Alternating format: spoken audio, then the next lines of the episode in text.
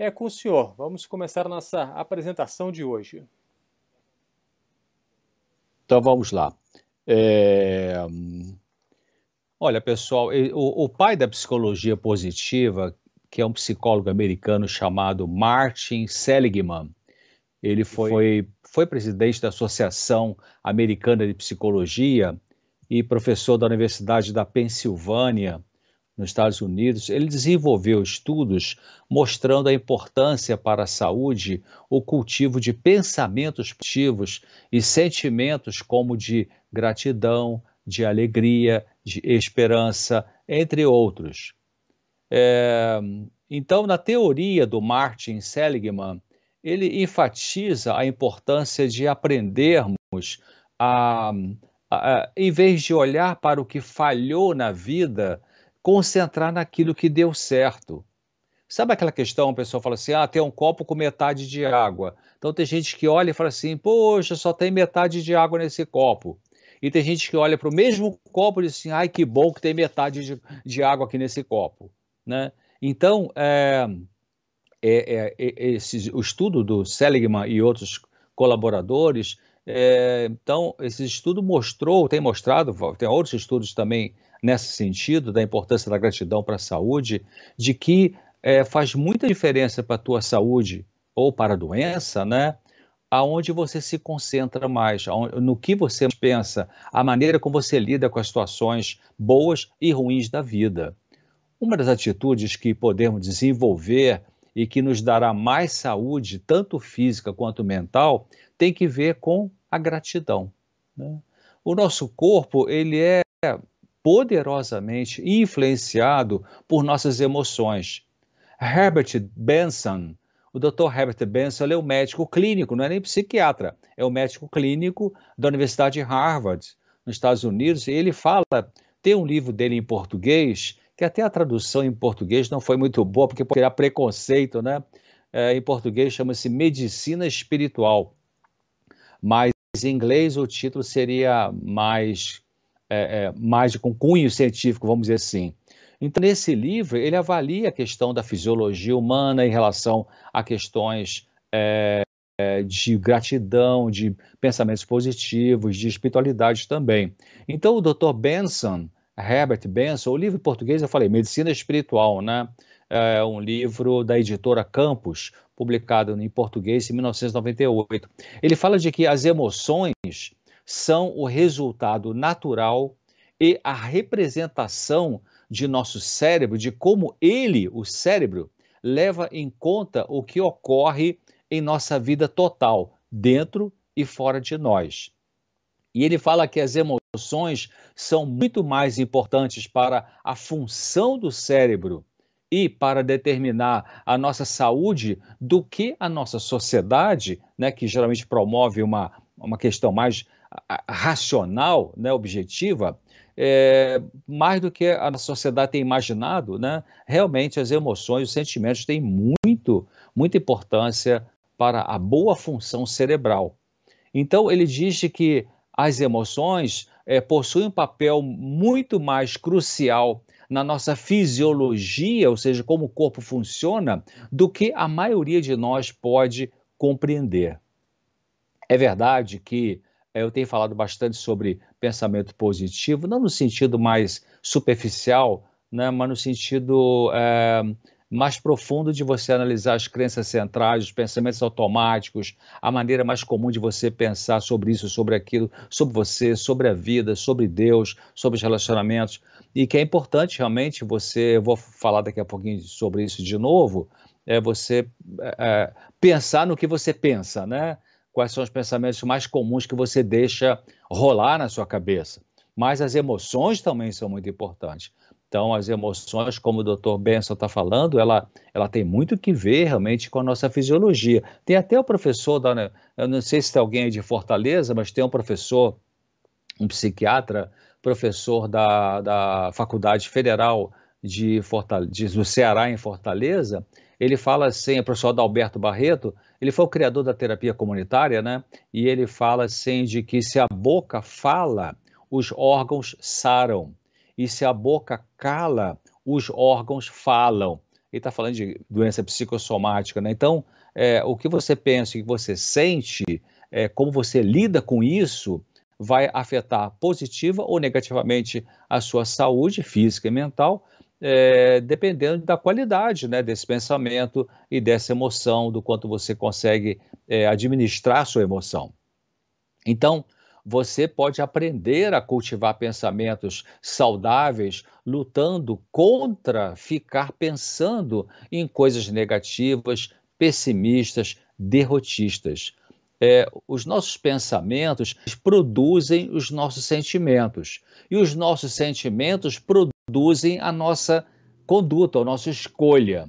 E a conduta praticada várias vezes produz o hábito, e o conjunto de hábitos forma, então, é, forma o nosso caráter.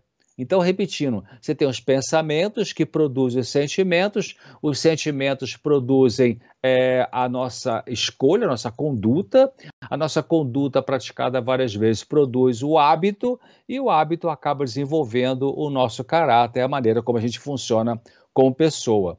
Então, é importante a gente, é, se você quer melhorar algum sofrimento mental que você tem, seja depressão, seja com transtorno de ansiedade ou outro, é importante você perceber quais são os pensamentos mais comuns que passam pela sua cabeça e lutar contra aqueles pensamentos distorcidos, né?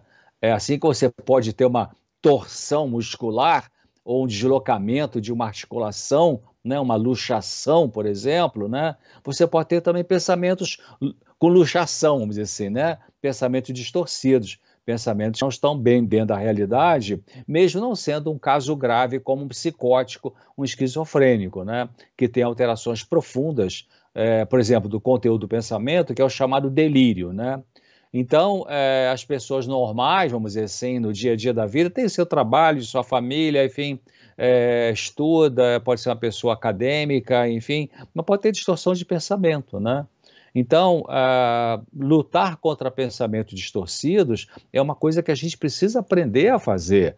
E a, e a, meta, então, da comunidade, claramente, é ajudar vocês nisso, ajudar as pessoas que querem essa ajuda, né? Por isso que eu chamo de é, psicoeducação. Quer dizer, eu parei de trabalhar em consultório já em a partir de janeiro de 2019 para cá, eu comecei a trabalhar mais com, com psicoeducação, eu chamo de psicoeducação, quer dizer, o trabalho de é, escrever artigos, é, produzir áudios, produzir programas de TV, programas de rádio, né, para fazer esse trabalho de psicoeducação, que é ajudar as pessoas a aprender a lidar com seus pensamentos, com seus sentimentos, que é um aprendizado, né, minha gente, para a vida inteira, né? Então, quer dizer, lutar contra pensamentos distorcidos é, é uma coisa que a gente precisa fazer, porque a medicação a medicação psiquiátrica, um tranquilizante, um antidepressivo, um, um medicamento é, é, indutor de sono para você dormir melhor, ou mesmo um que ajuda a lidar com a sua emoção de euforia, estabilizador do humor, como a gente chama, né? Esses medicamentos têm seu lugar, têm seu momento, mas eles, eles não eles não, não, nos, não, não, não têm o papel de nos ajudar a pensar no que a gente pensa de distorção, né? de catastrófico na nossa cabeça. Então, por exemplo, é, os pensamentos distorcidos podem ser de vários tipos, né? Então você pode ter uma pessoa que super generaliza as coisas no sentido de que se ela falhou em alguma coisa na vida, né? Por exemplo, não conseguiu passar na prova do Enem, não conseguiu passar na prova do Detran para tirar sua carteira ou carta de motorista, então ela super generaliza. O que, é super generalizar? Ela começa a pensar, ah, tá vendo, não passei nessa prova, então não vou passar mais em prova nenhuma, né? Eu não consegui passar nesse concurso, então não vou passar em concurso nenhum. Então, peraí, peraí, isso é uma distorção de pensamento. Você não passou em um, não quer dizer que não vai passar em outros, né? É, se, se aplicar, se estudar, se esforçar, vai passar sim, né? Então, uh, ou então, outro exemplo, alguém não retornou a sua ligação, você ligou para a pessoa, ela não retornou naquele momento, naquele dia, e aí teu pensamento já vem assim, tá vendo? Essa pessoa não se importa comigo, por isso não atendeu o meu telefonema. E a verdade é que ela estava ocupada, ou, ou o celular estava sem bateria, ou foi na rua fazer a compra e esqueceu o celular em casa, sei lá, tanta coisa, né? Que pode ter acontecido para essa pessoa não ter atendido sua ligação, mas o pensamento distorcido pode criar essa ideia é, de que, tá vendo, não quis atender minha ligação, eu acho que ela não liga tanto para mim assim. E se você mantém esse tipo de pensamento distorcido, qual é a emoção que vem junto atrás disso aí, né? Porque o pensamento é como, imagina um trem, pensa num trem. O trem tem a locomotiva e tem os vagões que vêm atrás, né? Então a locomotiva é o que você pensa. O que você pensa é o que puxa a máquina da sua vida. E atrás vem o vagão da emoção, vem o vagão é, da, da fisiologia, vem o vagão das escolhas, né? Tudo isso vem junto aí. Então, se você ligou para uma pessoa amiga, não atendeu você, e o teu pensamento fala, será que ela está realmente chateada comigo, ou chateado, ou não ligou para mim? Então, você tem que questionar esse pensamento. Como é que você vai saber se ele é verdadeiro ou não? Ah, você, quando você tentar falar com a pessoa, pergunta para ela. Eu liguei para você ontem, três da tarde, porque você não me atendeu, o que aconteceu? Ah, eu estava tomando banho e nem escutei, enfim, qualquer coisa assim. Aí você vai ver que a sua mente, naquela hora, teve um pensamento distorcido. Se, e aí você vai ter que corrigir esse pensamento distorcido. A medicação não vai fazer isso para você. Você que vai escolher. Você tem que ser honesto, honesta e reconhecer. Cara, eu, naquela hora eu tive um pensamento negativo em relação àquela pessoa. E depois eu fui ver que não era verdade esse meu pensamento. Então você já sabe que você tem uma tendência de ter, algumas vezes, alguns pensamentos fora da realidade. E isso, então, é, acaba causando ou raiva, ou tristeza, ou desânimo, né? É, e aí você pode evitar esse tipo de coisa ao ter esse tipo de autoanálise, vamos dizer assim, né, de observação, de você aprender a conhecer melhor os seus próprios pensamentos e sentimentos. Então, é, tem pessoas que têm pensamentos catastróficos, né, é, que é um outro tipo de distorção cognitiva na qual o seu pensamento, quem tem esse pensamento, está sempre voltado para a possibilidade de acontecer desastre, acidente, perdas. Se a pessoa que tem essa tendência de ter pensamento catastrófico, ela está é, tá sempre olhando a vida meio com pessimismo, né? Ela vai viajar e, ai, será que vai furar o pneu do carro? Ai, será que o motorista de ônibus, do ônibus que eu vou pegar vai dormir? É, será que vai ter turbulência no avião e o avião vai cair? Né? Ela fica sempre pensando no lado mais negativo é, e deixa isso tomar contra a cabeça, porque até passar pela cabeça um, um, um, pensamento desse não é um problema, né? Isso acontece com a gente. O, o, medo é um sentimento normal, desde que ele não seja exagerado, né? Igual a tristeza é um sentimento normal, desde que não seja exagerada. A raiva é um sentimento normal, desde que não seja exagerado para nos levar a agredir as pessoas ou a gente mesmo. Então, é, como consequência de pensamentos distorcidos, né, a gente pode ter emoções dolorosas que são produzidas em nossa mente e acabam gerando transtornos mentais, é, como já falei, fobia, pânico, ansiedade generalizada, é, estresse pós-traumático, depressão leve, moderada ou grave, enfim, é, compulsão alimentar, dependência química, um monte de coisa, né? É, então, eu recomendo o seguinte: comece a, se você luta com pensamentos pessimistas, se você tem tendência a ter pensamentos de catástrofe, né, de que não vai dar certo, não vai conseguir, então comece a lutar para você mudar o conteúdo dos seus pensamentos, que são as palavras que você usa para construir o pensamento. Né? Nós nos tornamos parecidos com o que mais pensamos e com o que mais contemplamos. O que, que você contempla mais? Né? Então você tem a escolha, pensa nisso, você tem a escolha do que você irá pensar. Eu vou repetir. Você pode escolher no que você vai pensar. Ah, mas quando eu percebo o meu pensamento ruim já está na cabeça. Tá, é verdade. A gente não consegue é, eliminar os pensamentos ruins para que eles não mais apareçam, nunca mais apareçam em nossa consciência. Eles aparecem. Pum, quando você vê, está ali pensando uma coisa que é preocupante, é, embora não seja necessariamente uma realidade, ou pode não vir a ser uma realidade. Então, é, quando vier esses pensamentos mais preocupantes, você tem ali a oportunidade de pensar: peraí, isso aqui é verdade que a minha cabeça está pensando ou não é? Eu já verifiquei, eu já confirmei, eu já fui atrás para ver se isso faz sentido ou não, né? Então, é, você vai confrontar isso aí.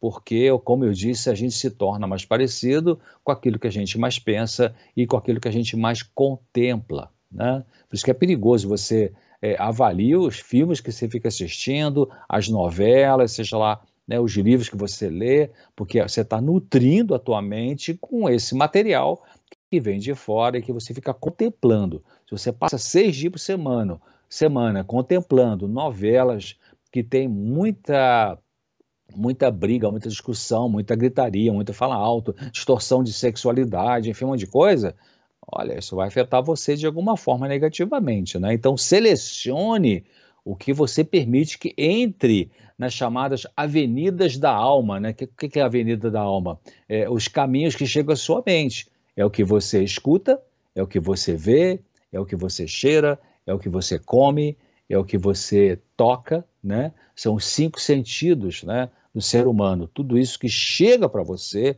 de fora para dentro e de dentro para dentro mesmo o que você pensa com você mesmo, a você mesmo, isso vai te levar para esse caminho de cá, que é um caminho positivo de saúde, para o caminho de lá, que é um caminho negativo de sofrimento mental. Então, pense o seguinte: você não é obrigado, você não é obrigada a pensar naquilo que você não quer. Você pode lutar aí na sua mente para decidir pensar coisas boas, úteis, positivas. Alguns é verdade, alguns têm luta maior quanto a isso, porque os pensamentos ruins dessas pessoas não saem da cabeça facilmente. Isso é verdade. Tem muita gente que tem muito mais lutas mentais, emocionais, do que outras pessoas. Eu até acho uma injustiça isso, mas é, é uma realidade dessa vida. Né? Nesses casos, ou para essas pessoas é, que lutam muito mais com pensamentos desagradáveis do que outras pessoas, o jeito é você ter paciência com você mesmo, com você mesma, né? e não desistir. Né? Não, não vai perder a esperança de que isso pode aliviar é, gradativamente. Então você pode expor e deve expor isto né, para uma pessoa que vai te ouvir, para te ajudar, para um profissional, mas principalmente para Deus, né, em oração, uma oração frequente, uma oração sincera, uma oração objetiva, né, é, pedindo que Deus traga um alívio mental para você. E Jesus prometeu, ele disse assim: Vinde a mim e eu vou te aliviar, né? Vem a mim e eu vou te aliviar. Vinde a mim e eu vos aliviarei. É, quando ele falou isso, eu não estava brincando, não, e não estava falando só para ABC ou D, é, ou para pessoa da religião XYZ, está falando isso para a humanidade, né? para o ser humano que o busca e aquilo que ele diz que ele faz, ele faz. Né? Não é como alguns políticos só prometem e não fazem nada. Então, é, então, voltando à questão da gratidão, cultivar a gratidão, que é um tipo de pensamento que você vai ter.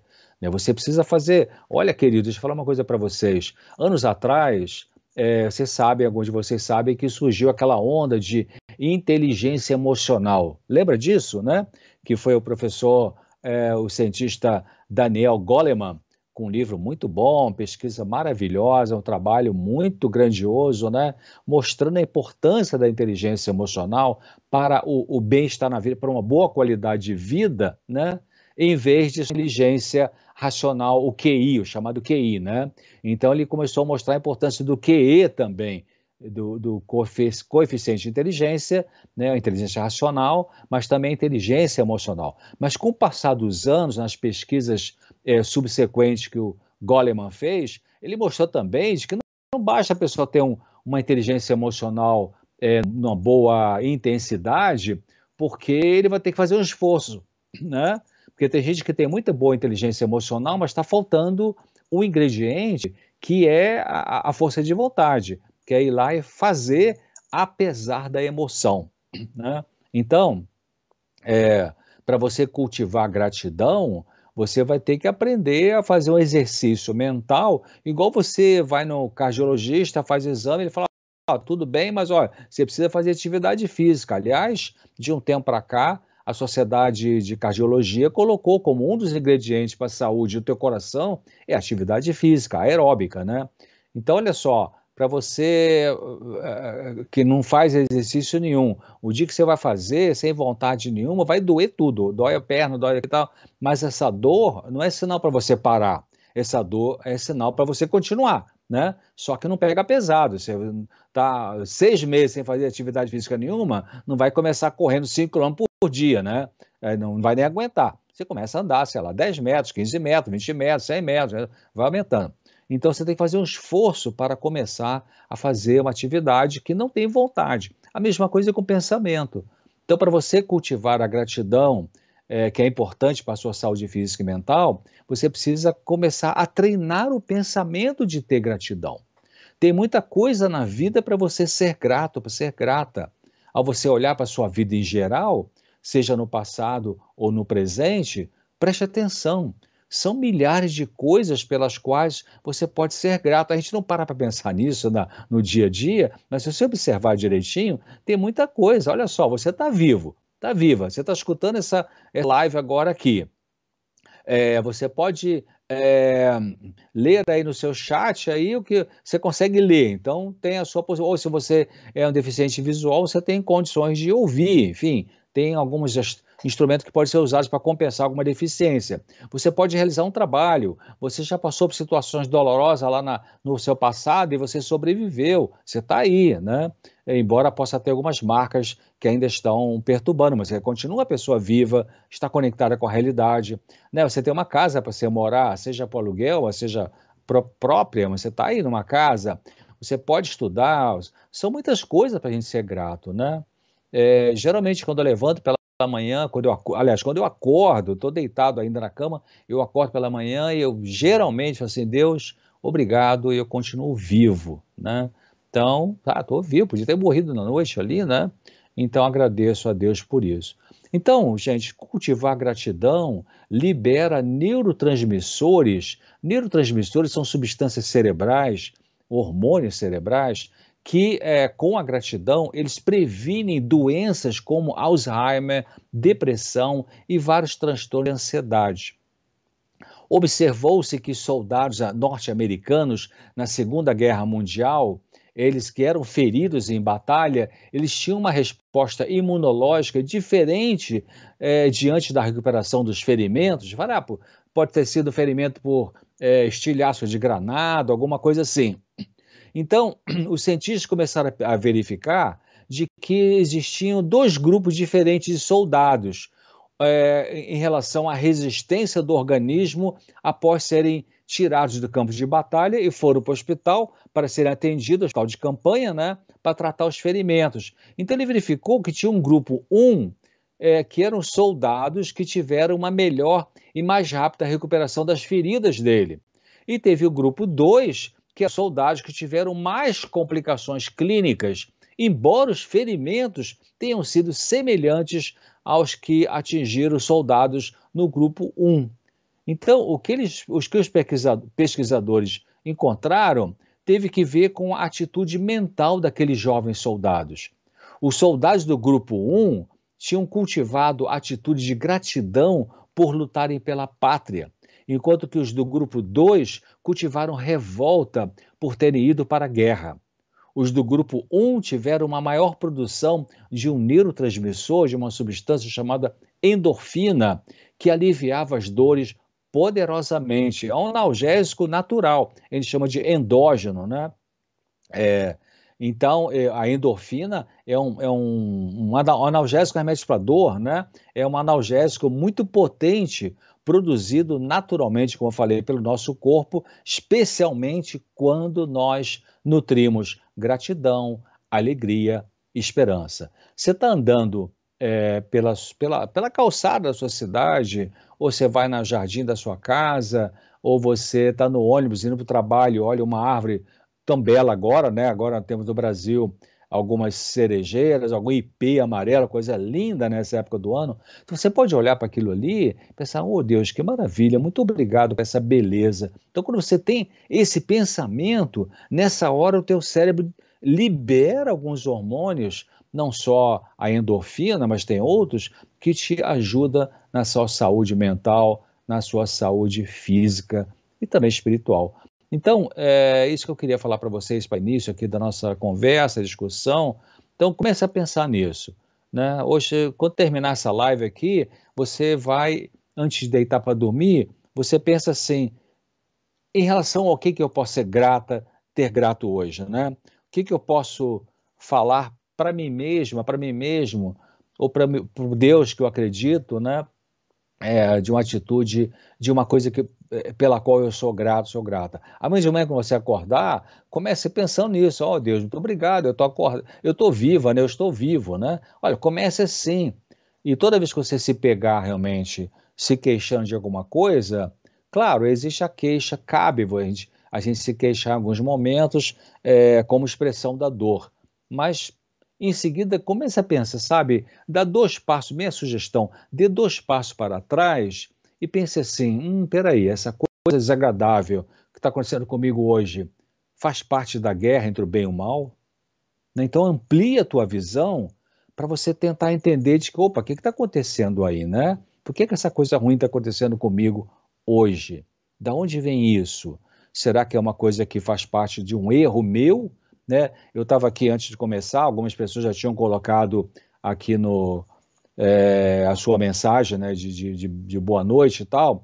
Eu estava vendo ali algumas mensagens rapidinho enquanto a gente começava essa live e eu vi que tem alguma uma pessoa ali falou que está eh, começando a perceber de que é, tem dificuldade de relacionamento e já rompeu relacionamentos, né? E eu fiquei pensando, bom, é, que bom que está percebendo agora, né, que tem um comportamento é, disfuncional na sua vida e que isso tem contribuído para afastar as pessoas dela, né? É, então começa a pensar o que, que é isso que acontece comigo que pode afastar as pessoas. Porque às vezes a pessoa se afasta de você, não é porque você não é uma pessoa que não pode ser amada pelos outros, mas talvez você, talvez você não esteja contribuindo, né? Porque não cultiva gratidão, não cultiva agradecimento, no sentido de, de valorizar o que as pessoas fazem por você, né? Então, tá bom, gente? É isso aí. Lembrando, então, gratidão, cultive isso o mais que você puder, dentro de uma realidade, evidentemente, né?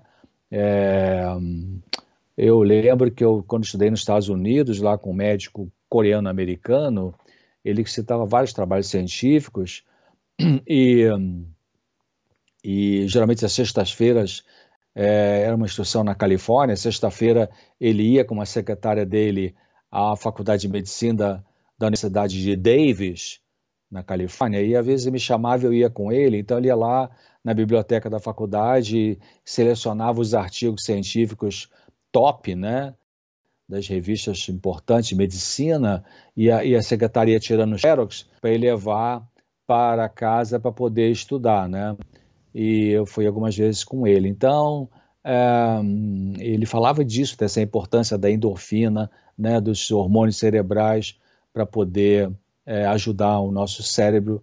Ele pesquisava muito sobre isso, né? Então é importante você é, cultivar realmente a gratidão e você é, olhar por em volta, fazendo esforço para ver que talvez tenha mais coisa para você agradecer que você não está pensando. Coisa simples, né?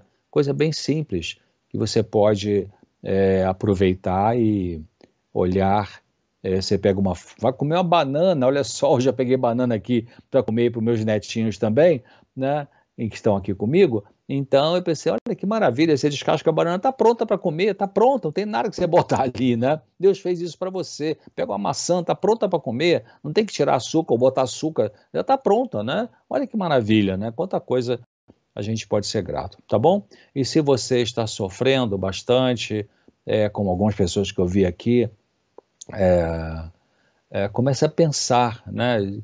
É, exatamente, uma vez eu fui, eu fui com esse médico visitar um, um paciente que tinha vindo da Coreia para os Estados Unidos para se tratar com ele e fomos visitá-lo uh, e ele estava com câncer. Esse, esse, era, um, era um militar de alta patente do exército coreano, Coreia do Sul, e ele estava uma, um câncer terminal mas ele foi aprendendo, esse, esse coronel, ele foi aprendendo a olhar para o lado positivo.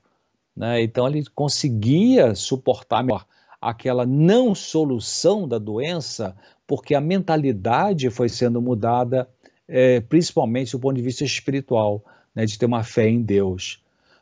Então, tem estudos que mostraram isso. Ele citou uma vez um estudo, esse médico, de que comparou dois grupos de mulheres que tiveram um tumor de ovário e que um grupo de mulheres eram muito muito pessimistas, muito negativas, e tiveram câncer. Teve bom, bom resultado a cirurgia né, da retirada do ovário afetado pelo câncer, mas a mentalidade delas era muito negativa, né? E compararam isso com as outras mulheres que tiveram o mesmo tipo de câncer, mesmo estágio, né, do câncer, é, a mesma cirurgia, e essas mulheres tinham uma mentalidade mais, mais positiva, mais de esperança, mais é, é, de gratidão, vamos dizer assim. E depois se, se, se acompanhou essas mulheres ao longo dos próximos anos, após o câncer e cirurgia, e se verificou que aquelas que tinham uma atitude mental positiva, né, que encaravam a situação difícil de um câncer, mas de uma maneira mais positiva, tiveram uma sobrevida muito maior do que aquelas que tinham uma mentalidade de é, reclamação e lamúria e desesperança. Tá bom? Sejam gratos em cada coisinha e você vai ver que isso vai ser isso só isso vai ser um grande fator para a tua saúde física e tua saúde mental. Tá bom, Pablo? Olha aí, vamos ver as perguntas que vocês têm aí, tá? Enquanto isso, vou beber um golinho d'água aqui. Muito bem, muito bem. Obrigado, doutor César. É, olha, eu acabei de receber, a gente recebeu aqui no chat, né, mensagem da Ana Cardoso, e ela fala aqui na frente de casa tem um pé de IP, já está florindo amarelo. É, que o senhor comentou sobre o IP. E é realmente, né? É. é uma beleza quando a gente começa a pensar no lado positivo da vida. Mandar um abraço. Oh, tem muita gente que chegou aqui não estava no começo. O doutor César terminou a palestra agora. Agora a gente vai passar para o momento de perguntas e respostas. Eu já peguei aqui várias perguntas que foram, foram feitas durante esse programa. Já está aqui selecionado, mas vocês podem continuar mandando as perguntas. Se por acaso o chat não está habilitado para você, ele está habilitado para todos os que estão inscritos no canal. É só você clicar aí para se inscrever e exatamente um minuto depois de você se inscrever, o chat é liberado automaticamente. Tá?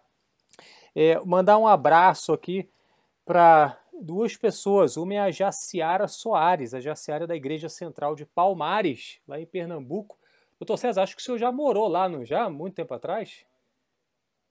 Olha, muito tempo atrás, viu? Palmares. Tinha aí um rapaz chamado Zezinho, nos ajudou a encontrar uma casa.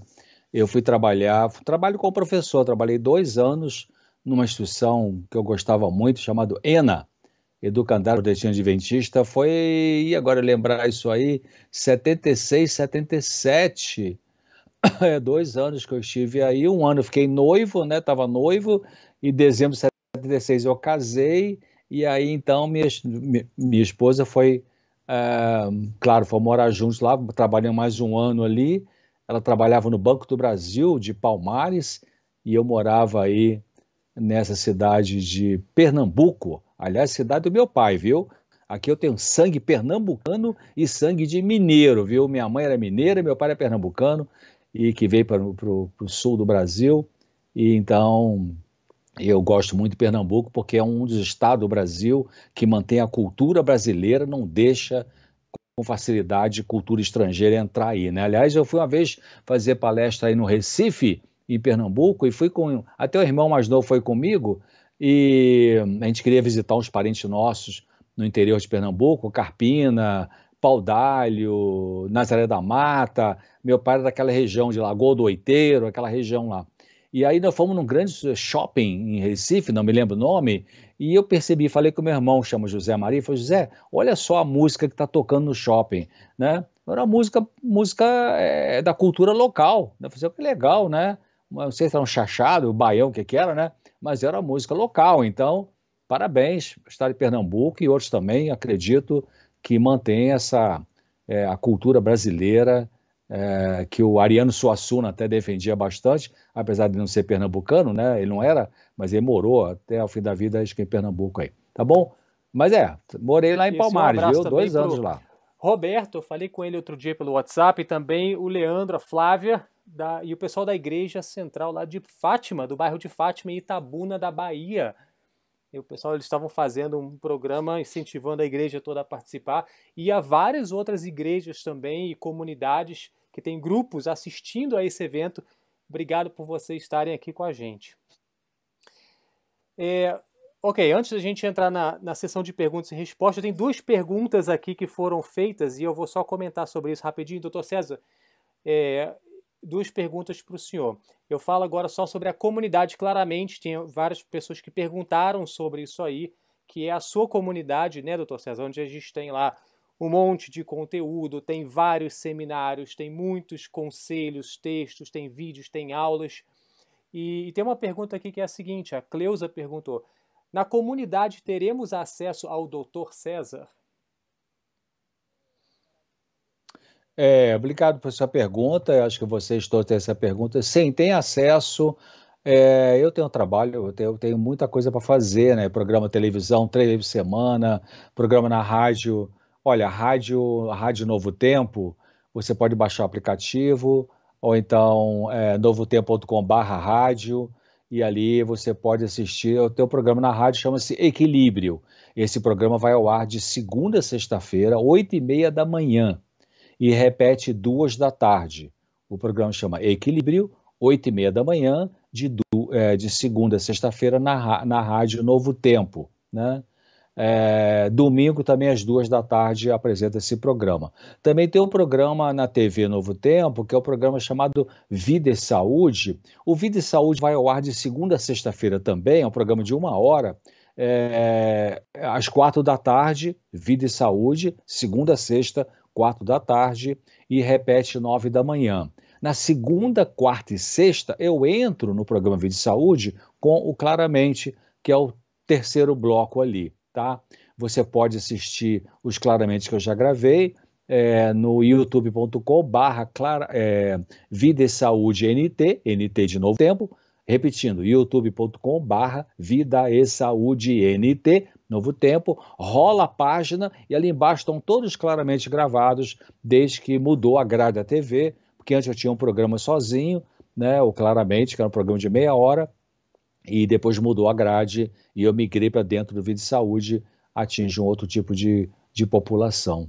Mas você quer assistir também os programas anteriores, maiores, né? Tá aí, é, youtube.com, youtube.com barra claramente NT, é, NT de Novo Tempo, ali estão os programas maiores, vídeos toda semana ali.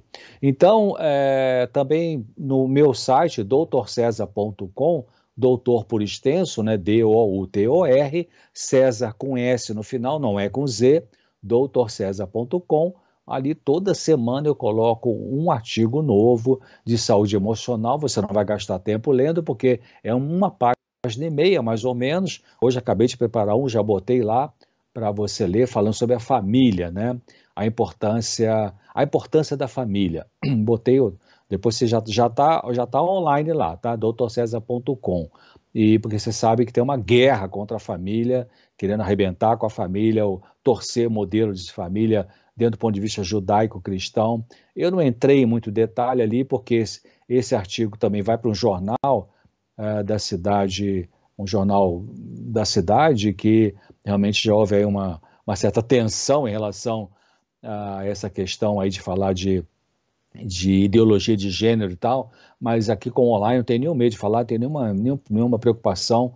Então, realmente isso. Está lá no meu site, doutorcésar.com, é, o artigo que eu acabei de botar hoje é a importância da família, colocando um trabalho científico também, né? O pai, a mãe e os filhos os filhos precisam desse pai e dessa mãe, o homem e a mulher, para a construção de uma família saudável. E não sou político, não, não me dou, mas nós somos cidadãos brasileiros. Pense bem, tá? Nas suas eleições aí, para você realmente decidir é, com pessoas que têm um conceito de família que seja, no meu modo de ver, cristão, bíblico, que preserva a família é, no sentido como Jesus ensinou. Então, isso, é, na comunidade, sim, eu uso é, algumas horas desses meus, meus dias com bastante coisa para fazer, graças a Deus. É, Quer dizer, parei com o consultório, mas continuo com muito trabalho agora na comunicação, né, psicoeducação. E eu vou sim, eu agora vou, vou é, incentivar, não incentivar, a palavra é eu vou me dedicar um pouco mais para realmente é, estar ali respondendo algumas questões, colocando algumas observações dentro da comunidade claramente, é, além de outras coisas que eu faço, como tenho falado para vocês. Então, vocês podem entrar em contato comigo? Sim, pode entrar em contato comigo, né? Lá dentro da comunidade, claramente, o que você coloca ali, você que já é membro, você, aliás, você que já é membro, eu estou dizendo então o seguinte, né? De que eu vou entrar um pouco mais daqui para frente é, de participação lá dentro da comunidade, tá?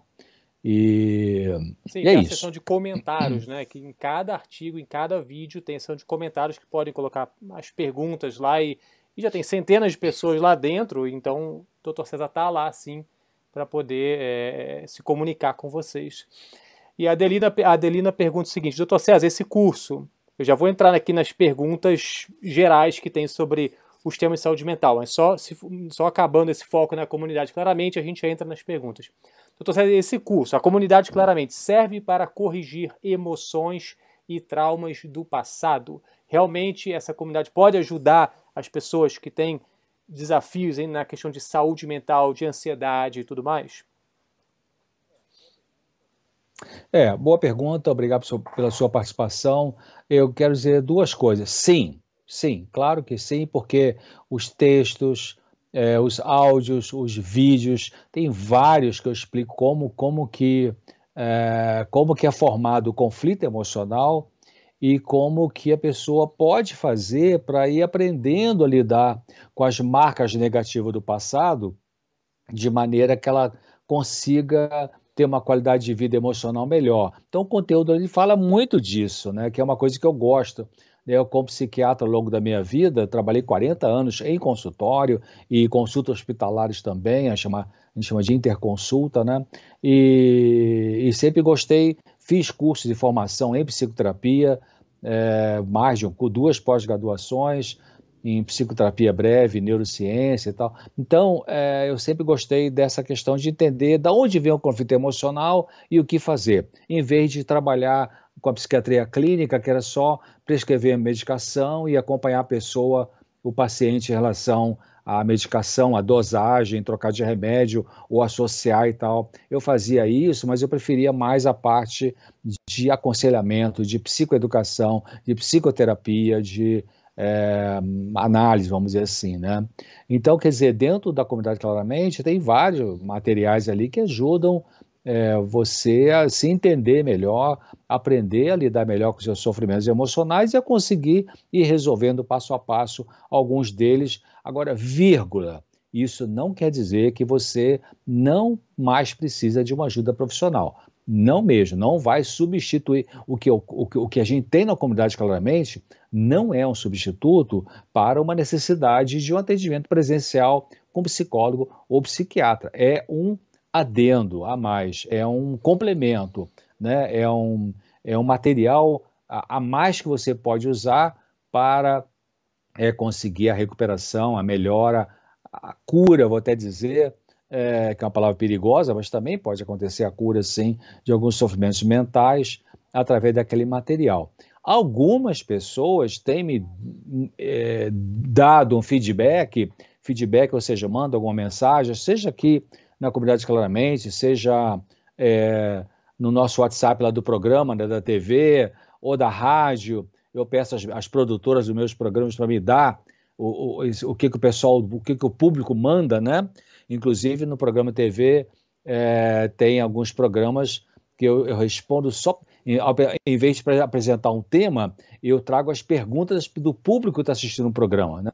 Ontem, anteontem, eu estava trabalhando aqui, preparando mais uns programas que eu vou gravar na TV, eu vou apresentar na TV na, na terça-feira que vem, isso, terça-feira, eu vou estar no estúdio é, gravando mais programas ali e, tá, e, alguns deles são perguntas das pessoas, respondendo perguntas das pessoas que nos enviam as suas questões aí. Então, É, e algumas delas eu fico muito contente porque tem pessoas que têm mandado mensagens para a gente, para a rádio, para a TV, para o site, dizendo: olha, eu estou seguindo as suas orientações e estou conseguindo ter melhores no meu comportamento. Eu fico contente com isso, né? Embora eu sempre respondo, quando respondo para as pessoas, eu falo: ó, pergunte ao seu psiquiatra ou converse com seu psicólogo, não troque a medicação por conta própria, né? Eu posso dar uma sugestão, olha, minha sugestão seria essa, mas troca uma ideia com o seu médico para ver o que, que ele acha, né? Então, é, é, isso que acontece. Então, você pode é, encontrar melhoras do seu sofrimento emocional com esse material que tem aí, com vídeo, áudio, palestra, seminário, tudo isso? Claro que pode, né? Porque hum, você vai ler, você vai aprender, você vai entender e vai aplicar isso na sua vida e ó, vai ter algum resultado, né? Então, Muito bem. É, então, eu vou só obrigado ao Bruno, Débora, Jucemara, Marta, Cristina, Edson, Jamile, Lucas, Agnaldo, Dilma e mais algumas dezenas, tem centenas de pessoas lá dentro da comunidade que entraram agora, ontem e hoje, para a comunidade. Claramente é um prazer ter vocês lá. Eu vou colocar o link aqui no chat para quem quiser conhecer mais, para quem quiser entrar. E, e, vamos lá, vamos continuar então. Ah, doutor César, pergunta da Kelly. A Kelly pergunta o seguinte: Doutor, a todo momento sofro ataques verbais do meu companheiro. Como lidar com isso? Me sinto anulada e sem vida. Bom, obrigado pela sua pergunta e participação e, e coragem de colocar a sua dor, né? É, primeiro de tudo, você tem que pensar com você mesma que você é uma pessoa de valor. Você tem seu valor como ser humano. Não coloque a noção de seu valor na dependência de como ele te trata. Pensa nisso. O seu valor como pessoa não está ligado é, à maneira como você é tratada por esse seu companheiro, mas, mas pelo que você é como ser humano. Então você tem que confiar nisso, porque é muito comum em problemas conjugais o cônjuge, geralmente mais a mulher do que o homem, é, vincular muito a sua noção de valor pessoal e, portanto, ter respeito pessoal na dependência de como o outro lida. Ah, se me ama, se me beija, se diz que me ama, ou que eu sou o amor da vida, então eu me sinto bem comigo mesma. Ei, mas peraí, mas se o cara te maltrata, então você não vale nada? Não, ele, ele te maltrata porque não está bem com ele mesmo. Uma pessoa complicada. Isso não quer dizer que você não tem valor com a pessoa. Então, em primeiro lugar, se você tem dificuldade de se valorizar, não é se exaltar não é orgulho, é você é, perceber que você tem um valor como ser humano. O valor como ser humano dado por Deus, né? Deus criou você. Você não vê a existência por acaso. Deus não estava distraído lá olhando para você para onde e de repente você é, é, seu pai e sua mãe transaram e você é, apare, né, foi fecundado o óvulo aí, virou ovo, zigoto e virou um embrião, depois um feto, o bebê, você nasceu e foi uma distração de Deus. Não, você estava no pensamento de Deus, né? Você estava no pensamento dele. Então você tem um valor que é dado pelo Altíssimo, né, o Criador dos céus e da terra. Primeiro ponto isso. Segundo ponto, Pensa bem se você já vem se maltratando ao longo da vida, fazendo escolhas ruins. Será? Não sei, né? não tem detalhe da sua vida. Tem pessoas que têm uma tendência de fazer escolhas ruins, né? escolhe um companheiro que não é bom, escolhe um colega de trabalho que não é bom. Né? Então você tem que aprender a perceber se você não está se maltratando por também não fazer boas escolhas na sua vida.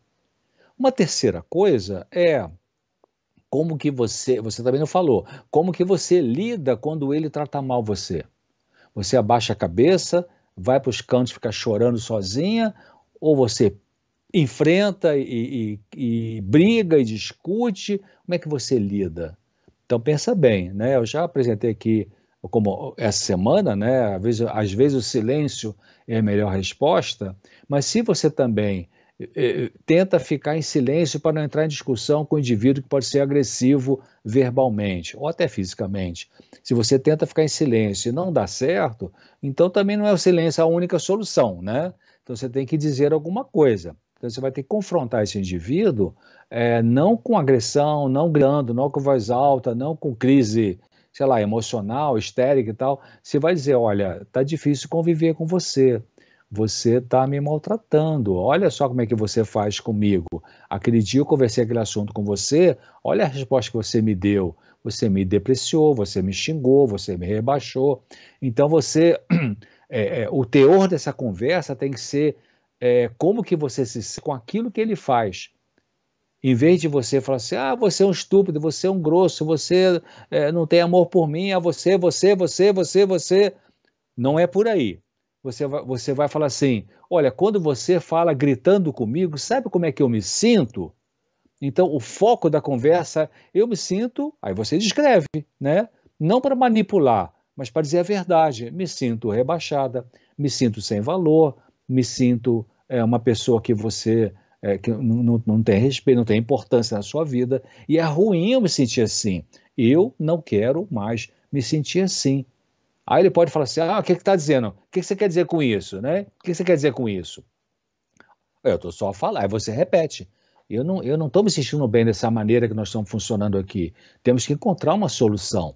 Quando você for conversar com ele, pense e sempre diga assim: temos que encontrar uma solução. Eu quero encontrar uma solução. Né? Para ele, ele não se sentir ameaçado. Ah, o que, que é? Está com outro? É? Ou quer me largar? É? Não.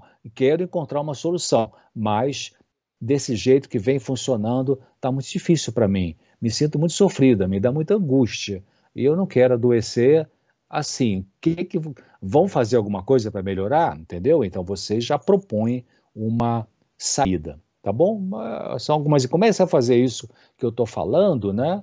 Então, repetindo, você tem valor com a pessoa. A maneira que ele, te, que ele te trata você não quer dizer que você não tem valor.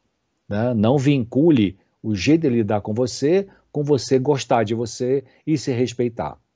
Terceiro, é, fale com ele é, de como você se sente com as atitudes dele e diga que você não está mais querendo sofrer desse jeito assim. E fique firme, né?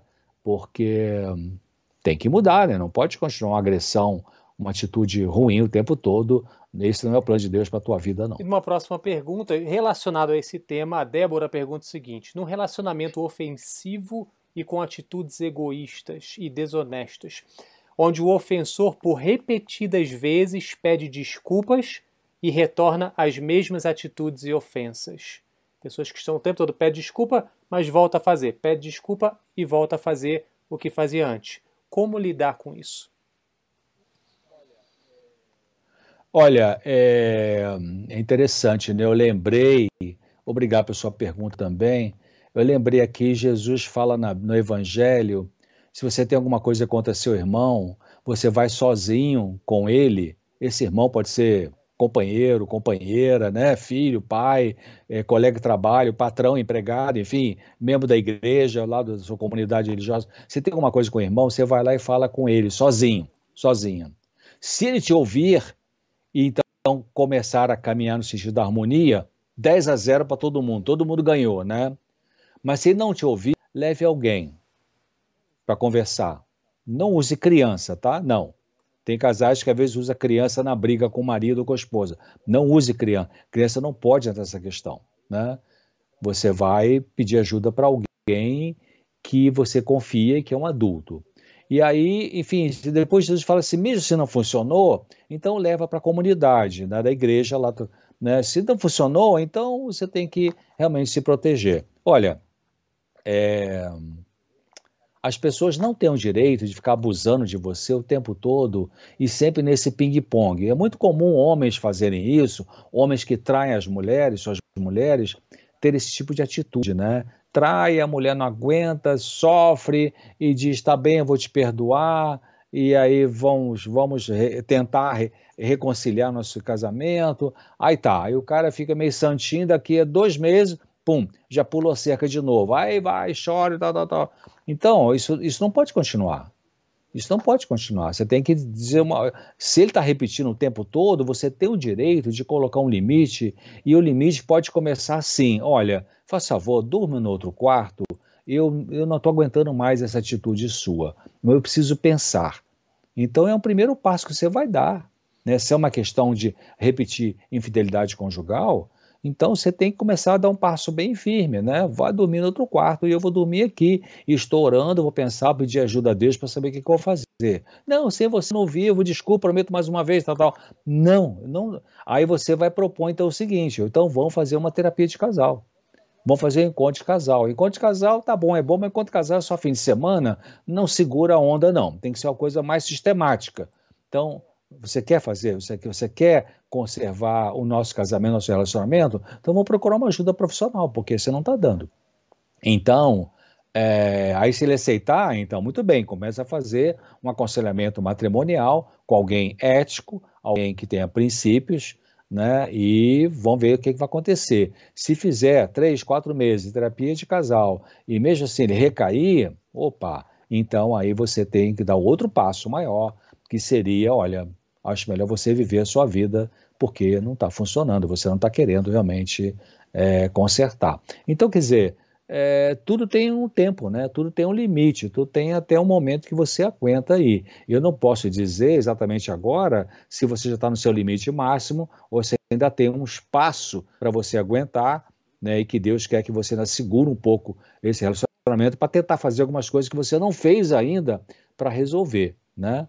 De repente, da própria comunidade claramente ali, nós temos tem um seminário que eu fiz sobre casamento, né? Tem o meu o audiolivro, Casamento o que é isso, né? Você pode escutar e ele também, então ele precisa também participar disso, né? Porque é muito comum, é, é mais comum homens que tem dificuldade no casamento, dizer para a mulher, não, vai lá ser psicólogo lá e está tudo bem comigo, e o, e, e o, e o, indivíduo acha que está bem com ele porque ele tem, ele tem potência sexual, né? O homem é muito isso, ah, tem potência sexual, então acha que está tudo certo. E traz dinheiro para casa, está tudo certo. Tem, leva dinheiro para casa e tem potência sexual, acha que o problema é da mulher, né? Então, peraí, alô, não é assim, né? Quer dizer, muitas vezes é melhor ser pobre sem dinheiro e, e, não ter tanta potência sexual, mas ter uma afetividade, porque o que segura um casamento não é sexo, não é filho, não é religião, não é dinheiro, é a afetividade, é o carinho, o respeito de um com o outro, é a amizade no nível de respeito. Isso aqui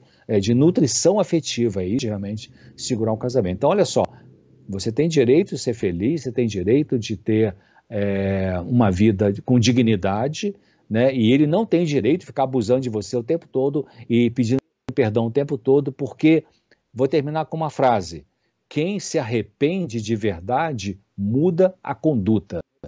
Se ele, se ele repete a mesma conduta ruim o tempo todo, ele não se arrependeu. E se ele não se arrependeu, ele precisa de ajuda, ele tem que buscar essa ajuda, ou junto com você, ou sozinho com o padre, com o pastor, com o rabino, um aconselhamento, um aconselhamento espiritual ou com o psicólogo, mas ele tem que se atar, senão não dá, né? Próxima pergunta são tem três pessoas que fizeram a pergunta sobre o mesmo tópico. A Thaís pergunta o seguinte: Oi, doutor, gost... eu queria saber se é verdade que a ansiedade causa diabetes. Sinto muito medo sobre isso e reproduzo até sintomas. Já fiz exames e está tudo normal. E a Margarete pergunta: Fui até diagnosticada com fibromialgia, ela comenta, e ansiedade que não me deixava dormir, passear, amar mais e tudo mudou. E aí a Regiane comenta, ela fala: essa dor eu faço exames e não tenho nada que justifique a origem dessa dor. Me passou um medicamento, por favor me ajude é, explicando o porquê dessas dores sem causas. Então tem três perguntas e comentários sobre essa questão de como que a mente está afetando o corpo e vice-versa. É. Olha, tem uma autora americana que ela fala assim: nove entre dez doenças têm origem na mente. Esse, esse cientista médico clínico da Universidade de Harvard, que eu citei, o Dr. Herbert Benson, ele fala nesse livro dele, que em português chama-se Medicina Espiritual, é, que não tem a ver com com medicina espiritual. Eu falei que o título não foi uma boa tradução em português, porque em inglês é timeless healing, ou seja, é, cura fora do tempo, né? atemporal, assim, né?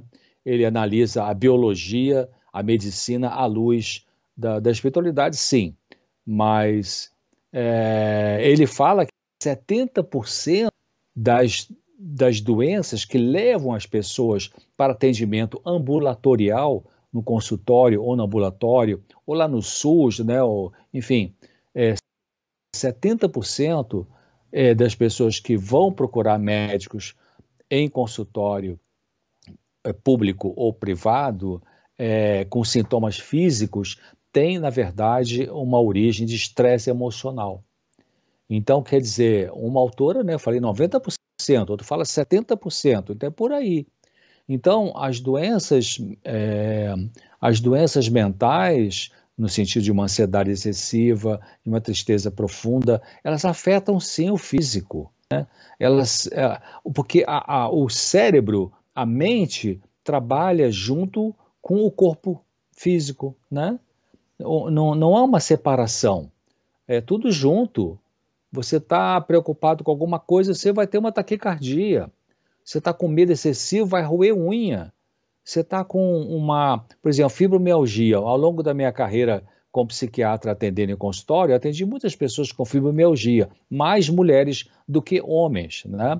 E quem trata essa doença é o reumatologista. É, e eu verifiquei assim, percebendo os clientes que eu atendi com idades diferentes, né? Atendi jovem de 20 e poucos anos e mulher com 40 anos e com 60 anos, de idade diferente, com fibromialgia, e eu percebi que numa grande parte dessas pessoas eram pessoas que na família delas, tanto família nuclear, né, onde ela vive atualmente, quanto a família de origem, né, é, elas eram pessoas muito responsáveis, pessoas que carregavam 10 pianos, aquela pessoa que mais ou menos é, quando a família tem problemas, assim, ah, fala com fulano que ela resolve, né?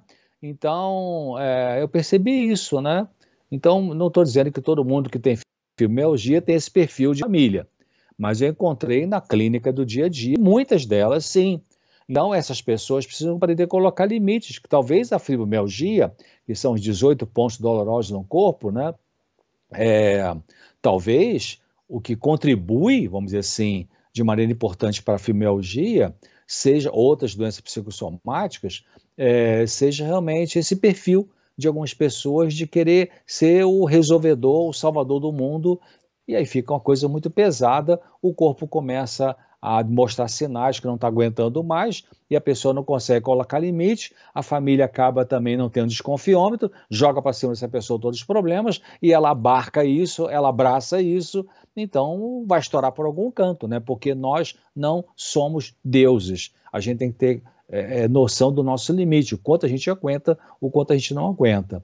Então, diabetes também, eu não estou dizendo que diabetes vai ser causada por emoção, eu estou dizendo que a emoção pode piorar uma diabetes, né? É, especial, claro, diabetes tipo 2, no caso assim. A tipo 2 é muito ligada a estilo de vida, né? É, vida sedentária, muito. A gente pensa que é açúcar, né? Açúcar não, creio. O pior da diabetes é a gordura, né? Então, é, diabetes, outra falou da fibromialgia, e outra falou do que mesmo foi da uh, ansiedade excessiva, né? Que pode gerar alguns, algumas dores no corpo. Sim, sim, pode sim. Então, quando você começa a melhorar a qualidade da sua vida emocional, você vai ver que alguns desses sintomas é, físicos começam a melhorar. Né? Eu até eu trabalhei bastante tempo no centro de vida saudável, de um bom nível é, de trabalho, enfim, uma equipe maravilhosa, e tivemos muitos pacientes diabéticos ali procurando fazer o programa de vida saudável, tipo 1 e tipo 2, e eles melhoravam quando aprendiam, a gente fazia o grupo de apoio emocional, né, para poder ajudar essas pessoas a lidarem com a emoção e vários deles melhoravam é, é, substancialmente por conta de aprender a lidar com as suas emoções. Então, uma coisa importante: o corpo fala. Se você tem uma tendência de, é, de guardar emoções demais que precisariam ser verbalizadas, vai sair pelo corpo através de algum tipo de órgão que a gente chama de órgão de choque. O que é órgão de choque em medicina? É aquela parte do seu corpo que pode ser o sistema urinário, digestório, digestivo, respiratório, imunológico, né? ou outro, é, a pele, através do qual, desse órgão de choque, as suas tensões emocionais são descarregadas. Então tem gente que vai ter muita reação na pele, quando está com estresse emocional, outros vai ter no intestino, outros vai ter nas vias urinárias, ou vai ter no sistema músculo esquelético, né? Então, é... tinha um professor de medicina, de, de cirurgia plástica, que ele falava assim: tem pessoas que não conseguem chorar pelos olhos, pela alma, né? Vai chorar pela pele. Interessante vai ter umas lesões de pele que tem secreção. Interessante isso, né? O doutor Lee, esse americano com quem eu trabalhei, estudei nos Estados Unidos, ele falava que algumas pessoas que desenvolvem um Alzheimer, eu sei que Alzheimer tem uma, uma causalidade muito biológica, mas pode piorar com a questão emocional. Alguns indivíduos desenvolveram Alzheimer precoce e mais rápido porque eles não queriam lembrar de algumas coisas dolorosa da vida. Então, quando você, aquilo que você diz para o teu corpo, ele faz, né? Então, se você diz, eu não quero pensar nisso, eu não quero pensar nisso, eu não quero pensar nisso, o corpo vai e desliga. Só que o corpo às vezes não sabe desligar por setor, né? Ah, eu, vou só desligar, eu só vou desligar essa lembrança dolorosa. Ele acaba desligando outras coisas, né? Então, é, sim, doenças, Dr. Benson, Universidade de Harvard, 70% das doenças, de vários estudos feitos, é, foram a, a, se revelaram como sendo de estresse emocional. Então aí comece a pensar como é que você pode melhorar a tua vida emocional para que esses sintomas possam ser, no mínimo, aliviados, né? Fibromialgia, dores físicas, diabetes, é, isso aí, tá bom? E Ok, obrigado, doutor César. E só lembrando que dentro da comunidade, né, doutor César, tem lá um seminário completo que o doutor ah, César fez sobre esse assunto da psicossomática, com as palestras no seminário, falando, tem, será é. que você está jogando para o seu corpo uma dor emocional? É, então tá tudo lá dentro da comunidade claramente, prontinho para, se você entrar lá, já está lá dentro para você assistir o seminário completo. Dois exemplos que eu lembrei agora aqui. Tem um, tem um psicólogo americano que, muitos anos atrás, ele trabalhou 20 anos só com terapia, um psicólogo americano. O nome dele chama-se Lawrence Lisham. Ele trabalhou mais de 20 anos só com pacientes terminais, fazendo terapia psicológica de pacientes terminais, com câncer em geral, outras doenças terminais. E eu li dois livros dele anos, anos atrás. Um livro chama-se O Câncer como Ponto de Mutação. E o outro livro chama-se Brigando pela Vida. E ele fala ali interessante, ele cita até um caso de uma mulher, é, uma americana, é, advogada, muito bem sucedida profissionalmente e economicamente, mas que teve um câncer de mama. E ela foi então fazer terapia. Claro, fez o tratamento convencional para o câncer, mas fez ter psicoterapia com o Dr. Lawrence. E ela começou a descobrir na terapia que ela sempre gostava de música da área de música. E ela resolveu fazer uma mudança drástica na vida, largou o direito, né, a advocacia, e meteu a cara na música. Ele cita o caso de uma outra, e eu vou contar o que aconteceu. E ele cita o caso de uma outra mulher que ele atendeu, uma médica, que tinha uma especialidade que dava bastante dinheiro, mas que ela também teve um câncer de mama. E aí ela resolveu também na terapia mudar a sua especialidade para uma especialidade que dava bem menos dinheiro, mas muito mais prazer e satisfação. E esta mulher, advogada, que entrou na música e começou a ter muita satisfação, porque era uma coisa que ela desejava muito, mas que tinha meio que enterrado ali por baixo do tapete, e a médica que mudou a especialidade, quando comparadas com outras pessoas com o mesmo tipo de câncer, essas duas tiveram uma sobrevida, um resultado de quimioterapia, radioterapia, enfim, muito melhor do que é, aquelas pessoas que não fizeram essas mudanças importantes na vida, né? Então isso mostra também como que a mente é, e o corpo trabalham muito juntos. Muito bem, vamos né? falar agora sobre a ansiedade. E aliás, é, só um parênteses, Midian, uh, aguenta aí, eu já estou com a tua resposta, a tua pergunta e já vai ser uma das próximas aqui, tá bom? É, sobre a ansiedade, doutor César, ah, nós temos também três pessoas, pelo menos, e tem algumas outras que perguntaram sobre esse assunto da ansiedade. A Cileia pergunta, doutor César, eu tenho ansiedade desde criança, a minha ansiedade é crônica, uso medicamento. O que você me diz? E a Maria Estela pergunta, como controlar a ansiedade e o estresse? E a Jaquebete pergunta: Doutor, como faço para me libertar dos gatilhos emocionais que me levam à crise de ansiedade e depressão? Bom, primeiro de tudo, temos que pensar. Obrigado pela sua participação, a participação de vocês. Primeiro de tudo, todo ser humano tem uma ansiedade. Os filósofos chamam de ansiedade existencial ou angústia existencial. É igual temperatura. Todo mundo tem temperatura corporal que são 36 graus e meio centígrados ou Celsius. Então todo mundo tem. Agora, nem todo mundo tem febre. A febre é o aumento da temperatura do corpo, que significa que está numa está havendo uma luta ali entre o sistema imunológico e algum vírus ou bactéria. Né? Aliás, a temperatura alta, o aumento da temperatura é uma defesa que o corpo usa porque algumas bactérias, alguns vírus morrem com a temperatura alta. Olha que interessante como é que Deus fez, né? Agora, claro, se a temperatura fica tão alta assim, pode ser perigoso para o cérebro e outros órgãos. Então, às vezes tem que usar um antitérmico, né? Mas, em geral, temperaturas não muito altas, hum, se possível, talvez um banho é, fresquinho possa ser o seu compressa, né? Enfim, algum tipo de hidroterapia. Agora, é, então, assim como nós podemos ter um, uma infecção, uma inflamação que produz aumento da temperatura corporal, nós podemos ter alguns conflitos emocionais que aumentam a ansiedade, né? A ansiedade, é, também lá na comunidade claramente tem um seminário sobre ansiedade que já apresentei, está tudo lá, né? É, mas relembrando, ansiedade pode ser um tipo de situação temporal, né, temporária, tipo, você vai fazer uma entrevista para um trabalho, então naquele dia você está mais ansiosa porque você vai ser entrevistada, vai conseguir, não vai conseguir a vaga ou não. Ou você vai fazer uma prova do Enem, ou vai fazer uma prova do Detran, enfim, naquele dia você fica com ansiedade mais alta do que o normal, a gente chama isso de ansiedade estado. Agora, tem pessoas que têm a chamada ansiedade traço. Ansiedade traço é aquela que você já tem desde sempre.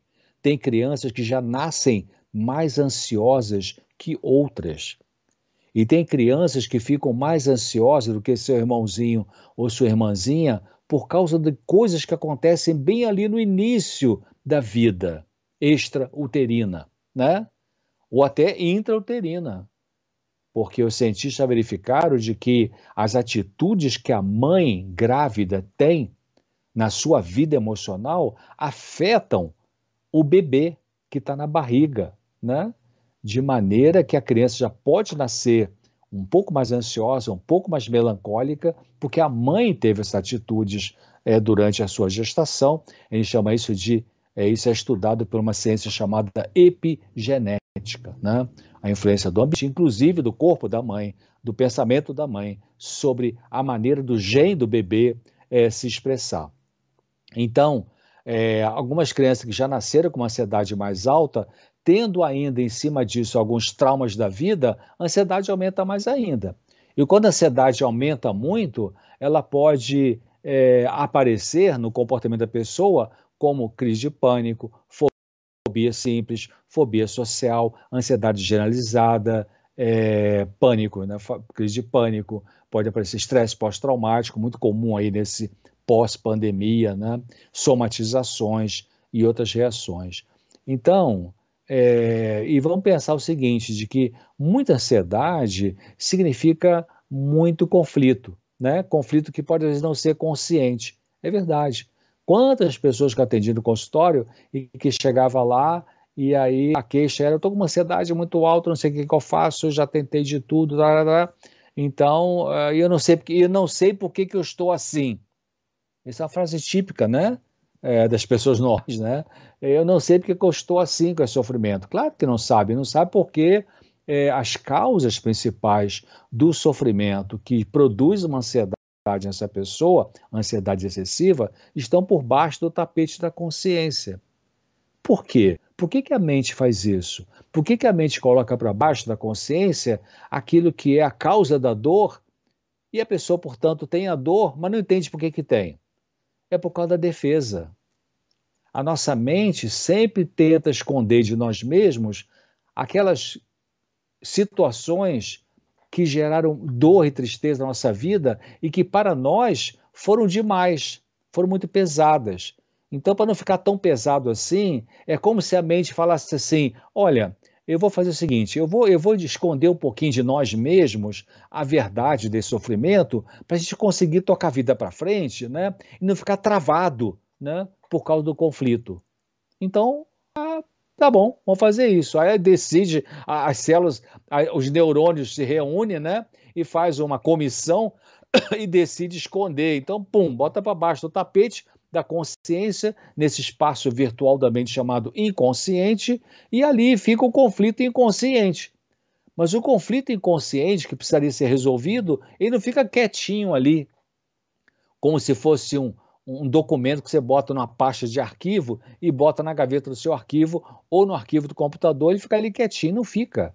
Os conflitos ficam em fervura, né? em ebulição, é como água fervendo ali para você fazer o seu, a sua cevada, o seu chá, de preferência mais saudável do que o café, né? É, fervendo ali no fogão. Não, fica ali. Então quer sair. Né? O conflito quer vir à tona para você viver a emoção, aquela emoção da dor, da tristeza, da raiva, do medo, do ódio, da vergonha, da culpa, quer sair, mas a mente, não, vamos, vamos manter isso sob controle, porque senão vai doer muito vai doer muito.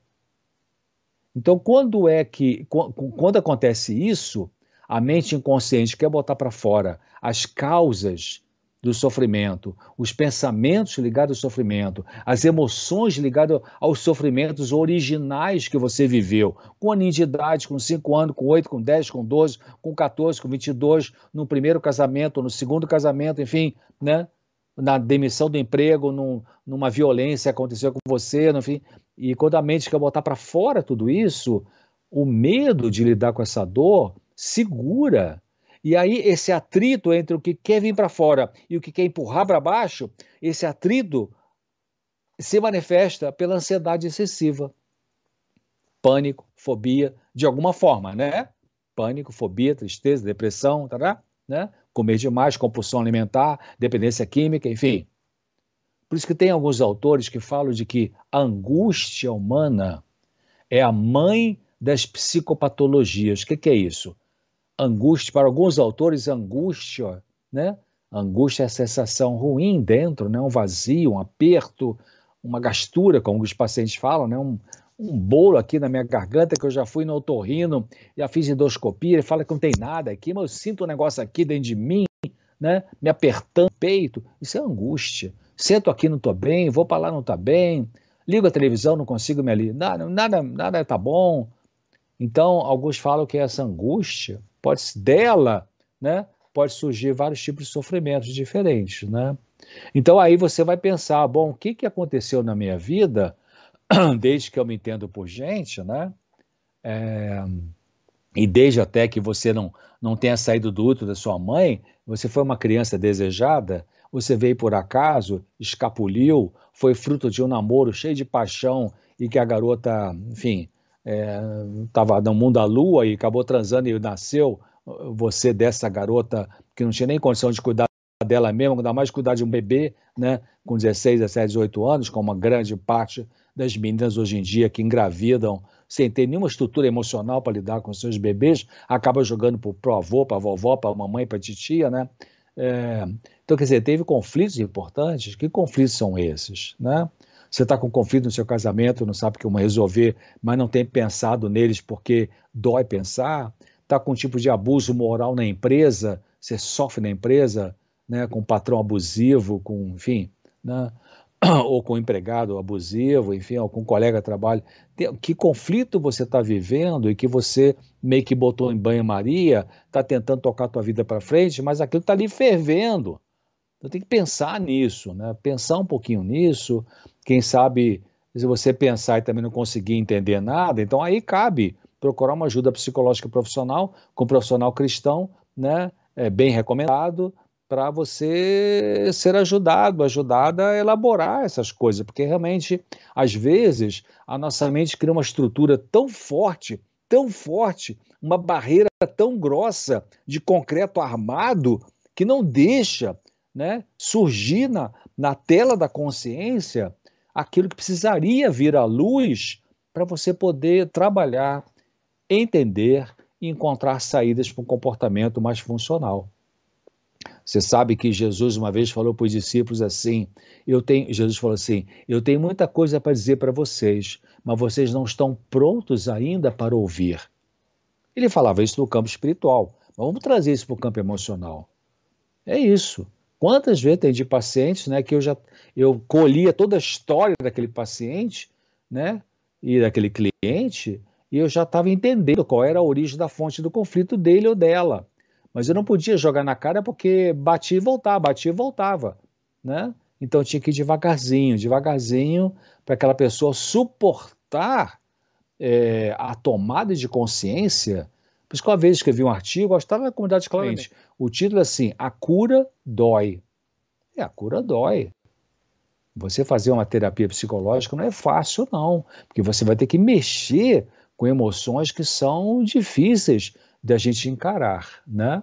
Mas a gente tem que atravessar um deserto é, no sentido de perceber nossas dores e lidar com essas dores e começar a ter consciência dessa dor para poder sair dessa dor. Eu gosto muito de, abaixo do Senhor Jesus Cristo, meu guru, o guru da minha vida é Jesus Cristo. Ele é meu chefe, meu mestre, meu salvador, meu Deus, é, meu amigo, é, enfim, minha sabedoria, minha força é Jesus Cristo. Agora, abaixo dele, na minha vida profissional, o meu guru foi Rollo May, né, um, um psicanalista americano muito profundo. Tive o privilégio de conhecê-lo num congresso internacional de psicoterapia na UERJ, no Rio de Janeiro, Universidade do Rio de Janeiro. Troquei, naquela época, tantos anos atrás, era carta, né, umas duas, três cartas com ele, enfim. E muito profundo. Rolomay, R-O-L-L-O-M-A-Y.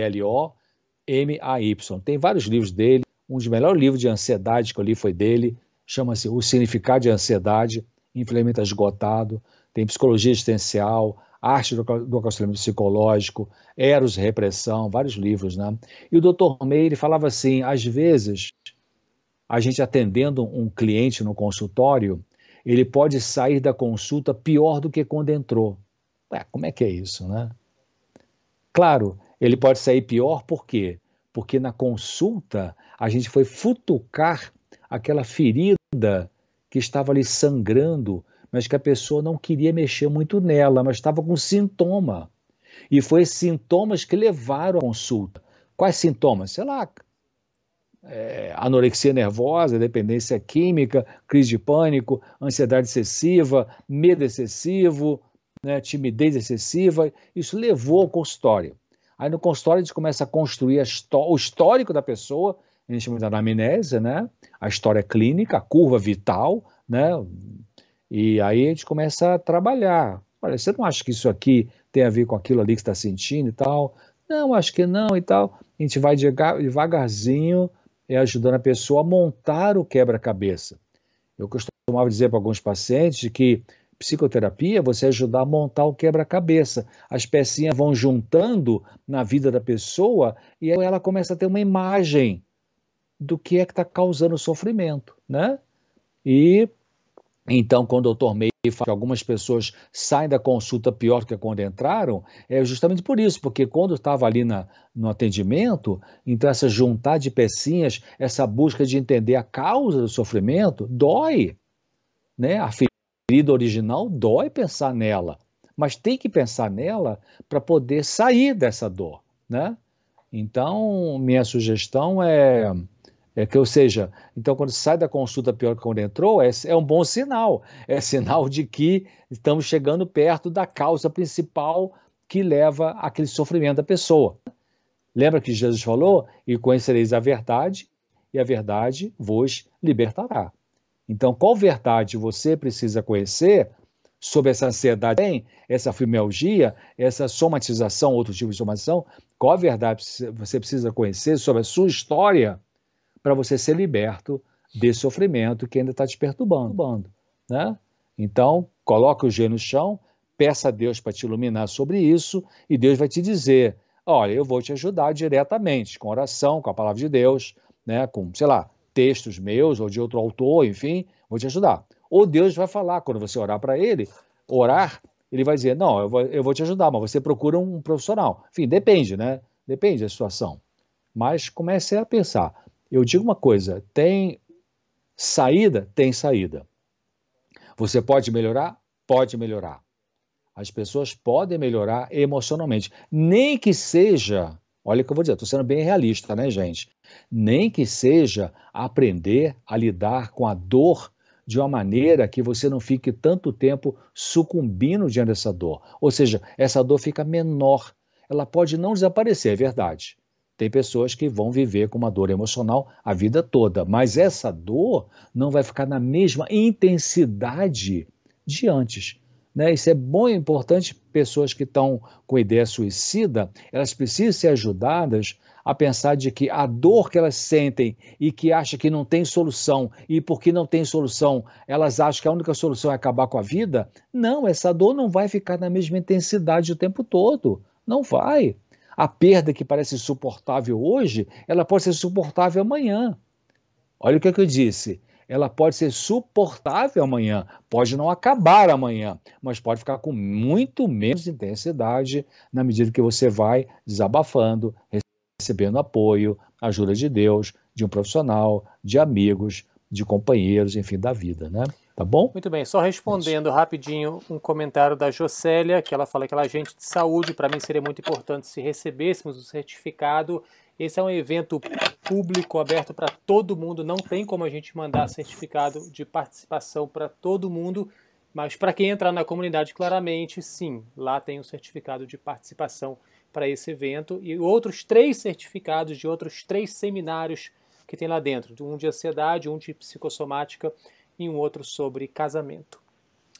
Doutor César, é, sobre a questão da solidão. Agora chegou o momento, a senhora Midian, Midian, ela mandou vários comentários aqui. Eu sei que a Magali, a Jânia, a Jocélia, a Valéria, vários estavam incentivando e conversando com ela. E é o seguinte, ela comenta que eu não consigo me relacionar com algumas pessoas, principalmente homens. Queria tanto casar, mas eu não deixo os homens se aproximarem de mim. O que eu faço para trabalhar isso? E depois ela deu mais algumas informações e ela fala: Tenho medo de homens e não confio nem nos da igreja, mas eu me amo, mas queria conhecer alguém. Estou sozinha há mais de 17 anos, desde que me divorciei. Então, como que ela pode fazer para trabalhar isso aí? Ok, obrigado pela sua pergunta e lamento pelo seu sofrimento com essa solidão. Também tem uma. Eu acho que. Acho que eu preparei um programa de TV, um artigo com certeza, eu tenho uma palestra que eu faço sobre isso. É, e que o título, se não me engano, é assim: solidão ou uh, será que tem a ver com medo de você mesma, né? Uma, a, a, é, como viver, como viver uma solidão, mas será que essa solidão não é mais uma questão de a sua postura em relação aos relacionamentos, mais isso do que realmente não ter ninguém aí fora, né, que se interesse pela sua pessoa? Aliás, a sua própria declaração parece que já mostra um pouquinho disso, né? De que o seu grande medo ele faz alguns bloqueios para que é, você não deixe as pessoas se aproximarem.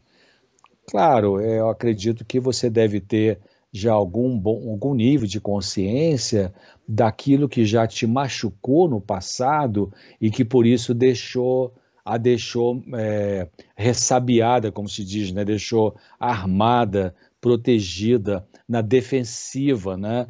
É, muitas vezes, quando a gente é machucado na vida, não tem aquele ditado popular, como é que é mesmo? É, gato escaldado tem medo de água fria, não tem negócio desse assim, né? Então, pessoas que viveram alguns traumas, elas podem criar uma defesa tão grande, tão estruturada em relação a, a se proteger para não ser novamente machucada, que elas colocam uma barreira muito grande. Então a gente chama isso de defesas disfuncionais. Todos nós temos que usar defesas psicológicas né, na nossa relação social, nas relações sociais. Né? Você não chega no, num ambiente social já se abrindo para todo mundo e falando dos seus sofrimentos. Você não faz isso, a gente não faz isso. Né? A gente vai primeiro conhecer a pessoa, ver se ela é confiável ou não, né? o quanto você pode abrir seu coração, o quanto cabe fazer isso, o quanto não cabe. A gente vai dosando. Né? É, então, mas acontece que quando algumas pessoas elas têm até alguma espontaneidade e elas têm relacionamentos sociáveis saudáveis, mas que recebem uma pancada, uma frustração, uma traição, um engano, enfim, alguma coisa assim bem dolorosa, elas podem criar uma camada de defesa contra novas dores, que é uma camada exagerada, né? Então, quem sabe é, é, o, o, algum trauma, se sabe, no primeiro casamento, né, você falou em divórcio, aí, é, quem sabe esse primeiro casamento foi muito traumático, e aí você agora ficou com, não é nem um pé atrás, com dois pés atrás em relação à figura masculina, como se todos os homens fossem te fazer sofrer. Então isso pode ser uma distorção de pensamento também, né?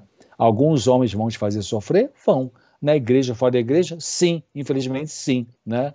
As pessoas que mais perturbavam a vida de Jesus eram as pessoas da igreja, não eram as pessoas do mundo romano, não eram os romanos, era a pessoa da igreja que perturbava né, a ele. Né? Então, é, é, mas pense bem, será que você não, não colocou uma defesa exagerada e essa dor que você sofreu, talvez, com esse ex-marido, não sei se essa foi, não sei se essa foi a dor principal na sua vida que a deixou muito uma barreira grande em relação uma figura masculina, é, vamos supor que seja, então comece a pensar, talvez você esteja exagerando essa defesa e aí você acaba se afastando, né? Agora vem outra pergunta para você pensar. Será que mesmo antes de casar, seu primeiro casamento aí, você já não tinha alguma atitude no seu comportamento que afastava as pessoas? Pensa nisso. Eu não conheço a sua história, estou só colocando para você pensar. Porque tem pessoas que ela tem isso aí. Tem pessoas que sofreram lá atrás, na infância, tanto, sofreram tanto, que elas vêm para a vida adulta funcionando normal em vários aspectos. No estudo, no trabalho, enfim, produzir dinheiro, ser boa profissional e tal. Tá ótimo, nessa área funciona bem. Mas na vida emocional, é muito comum de empresários isso, né? Ganha dinheiro para chuchu, mas na hora de lidar com a emoção, não sabe como é que é isso, né? Aí só quando chega lá com 65, 70 anos, já tem uma fortuna, aí para e pensa, ah, eu acho que se eu pudesse voltar atrás, escutei essa história milhares de vezes, né? Se eu pudesse voltar atrás, eu não ia tanto, essa novela que a gente escuta aí, mas tá bom. Então, é... Claro, por que, que não pensou antes? Bom, não pensou antes porque não conseguia pensar, né? É verdade, né? Também não vamos culpar essas pessoas porque a gente vai se tornando aquilo que a gente consegue se tornar na vida. Mas, é, mas com certeza a vida vai dando sinais. A vida vai dando sinais para a gente abrir o olho e ver se precisa ficar um pouco mais racional ou um pouco mais emocional, ou muito mais racional, né? Pessoas muito emotivas têm que se tornar bem mais racionais.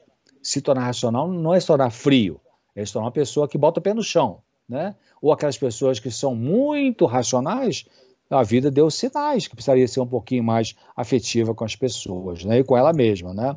Mas às vezes, às vezes a gente passa por cima desses sinais, né? Que Deus manda e Deus permite a gente aprender, mas demora 30, 40, 50, 60 anos, né? E tem até pessoas que morrem né? e nunca entendeu realmente a si próprios, né? Então, é, pense nisso. É, será que você já tinha alguns sofrimentos do seu passado, infantil e adolescência, que quando chegou na vida adulta ah, já tinha uma certa barreira para deixar as pessoas se aproximarem? Ah, eu acho que foi isso. Então, comece a trabalhar em cima disso. Não, não foi nada disso. Eu, quando casei, era uma pessoa muito aberta, me dava com todo mundo, simpática, sociável, amável, carismática, tá. Então, foi dentro do casamento que aconteceu um trauma e aí você ficou com esse pé atrás em relação aos homens? Então, pense. Talvez seja um exagero, né? Porque é, não é verdade que todos os homens não prestam, não é verdade que todas as mulheres não prestam, e também não é verdade que todos os homens prestam, e nem é verdade que todas as mulheres prestam, né? Então, quer dizer, algumas pessoas são pessoas muito legais, né? E então deixe o seu coração aberto, entregue para Deus a sua dor, né? Já viveu essa dor, então chega de pensar na dor. Agora comece a pensar de que você talvez esteja bloqueando a sua possibilidade de ter alguma felicidade possível nessa vida por um excesso de defesa, né? Então peça a Deus, Deus, me ilumine para eu poder ver quem é a pessoa com quem eu possa me abrir um pouquinho mais, né? E testar. Mas você vai ter que dar esse passo. Você vai ter que dar esse passo de romper o seu medo, de enfrentar o seu medo, seja suando embaixo do braço, suando na mão, ou engolindo seco, seja de que forma, você vai enfrentar e vai se comunicar com as pessoas, né? Respira fundo e lembre-se, sempre que conversar com alguém, né, especialmente um, um possível candidato a um namoro, você lembre-se mesmo, quando tiver o, o encontro com ele, né, para comer uma pizza, sei lá o quê, olha, eu sei que eu já tenho tendência de achar que os homens vão me enganar. Então diga para você, relembre para você isso, para você meio que desarmar essa defesa exagerada. Como desarmar, doutor César? Você vai pensar assim, né? Eu sei que eu estou com tendência de colocar um pé atrás em relação aos homens, mas eu vou ver o que Deus tem para mim nesse, nesse contato e vou conhecer a pessoa, né? Meio sentindo uma defesa, mesmo talvez preferindo ficar sozinho o resto da vida, mas se tem um lado seu ainda que você quer é, investir em um novo relacionamento, então Deus está te chamando para isso. Porque também, se Deus te chamar para você ficar solteiro o resto da vida, maravilha, você vai ser feliz solteira. Para ser feliz não tem que ser solteiro nem casado. Tem que ser aquilo que é o plano de Deus para sua vida.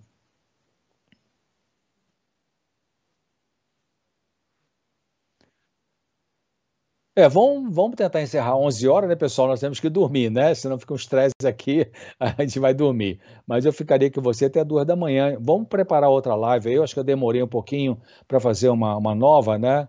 Live, mas é, nós estamos em setembro, minha agenda está bem cheia de atividade. Mas vamos tentar aí, vou ver com o Pablo, a gente consegue organizar uma para o próximo mês, tá bom? Aí a gente abre aí, quem sabe, né, Pablo, até aí, talvez abrir mais de um dia ao vivo aí para a gente poder é, debater com vocês, tá bom? Mas vamos tentar aí mais algumas perguntinhas, aí talvez tenha encerrar 11 horas, tá bem, pessoal?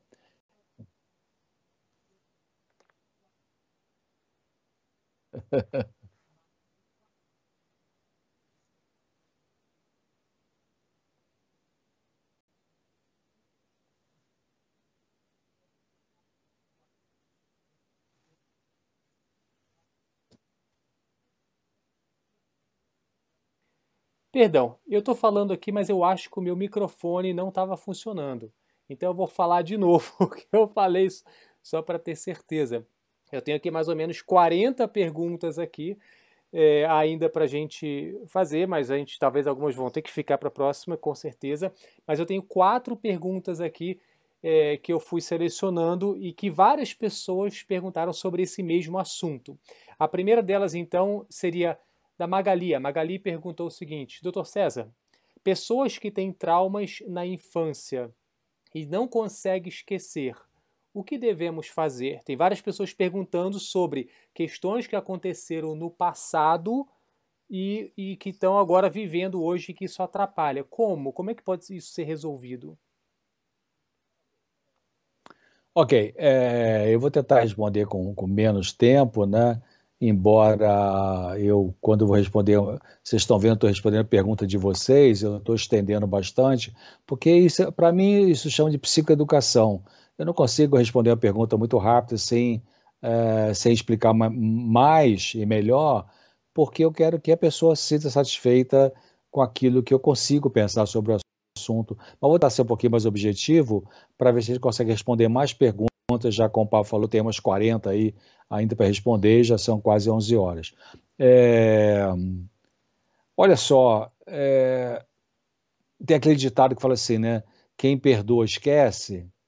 É, quem perdoa esquece. Mas primeiro, lembra. Então, se você teve traumas na infância, você tem que lembrar desses traumas para pensar o que aconteceu e o que aconteceu na sua cabeça.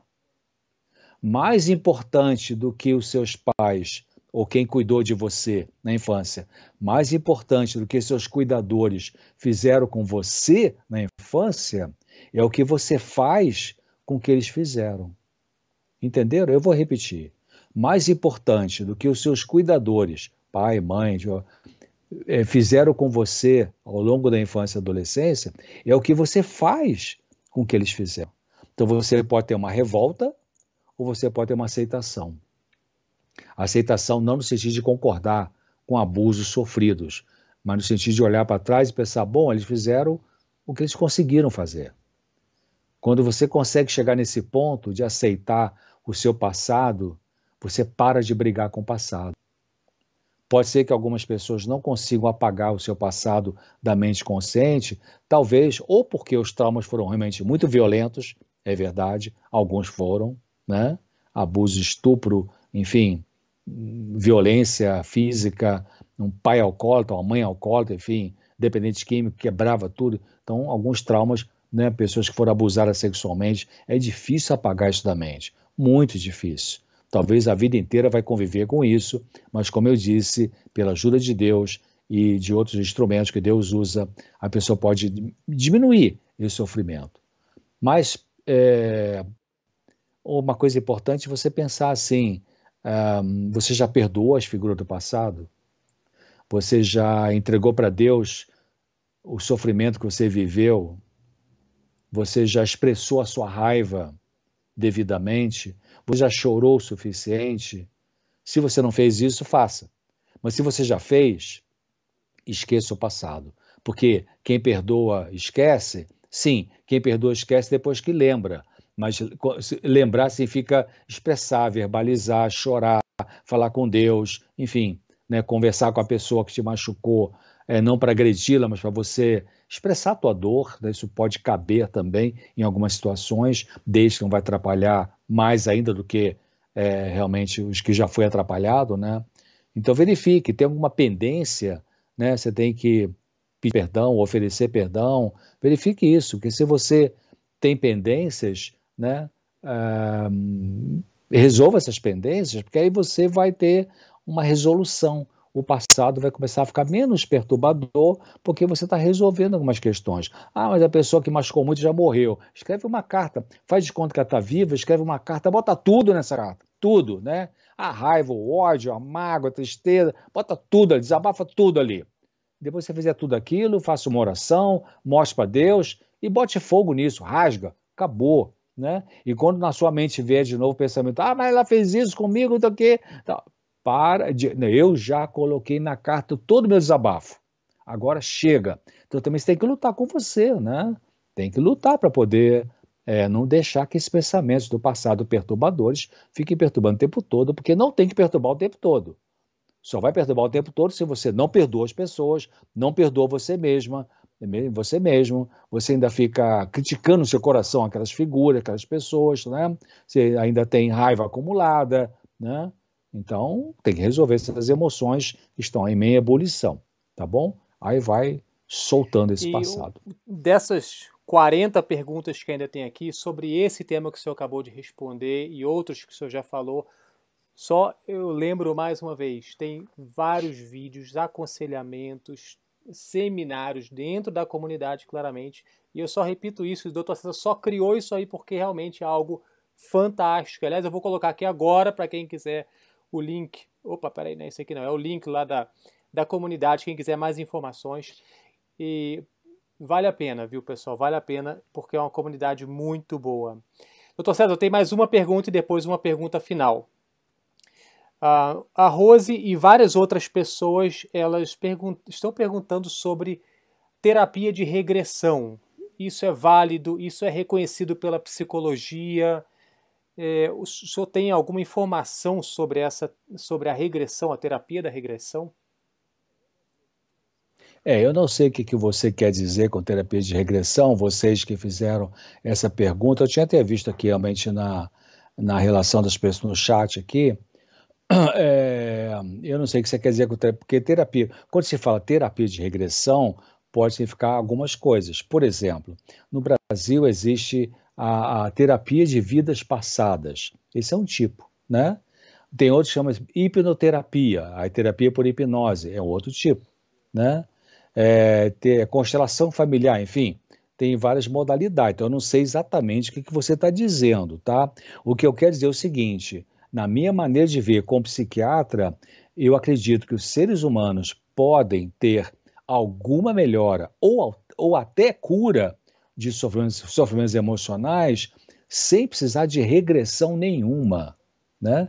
Regressão significa, pode significar você entrar no estado de transe e, e lá para trás na sua vida trazer memórias que o, que o profissional vai é, monitorando para acontecer isso. Eu não recomendo hipnoterapia para ninguém, é uma coisa perigosa, embora reconhecida pelo Conselho de Medicina, mas eu pessoalmente não recomendo, né? É, nenhuma terapia de regressão em geral, não recomendo, não. Eu acho que eu prefiro trabalhar, quer dizer, eu estou falando do meu ponto de vista profissional, né? É, quem faz isso e acha que se dá bem, acha que tem bons resultados, bom, eu não vou discutir, mas é, eu respeito.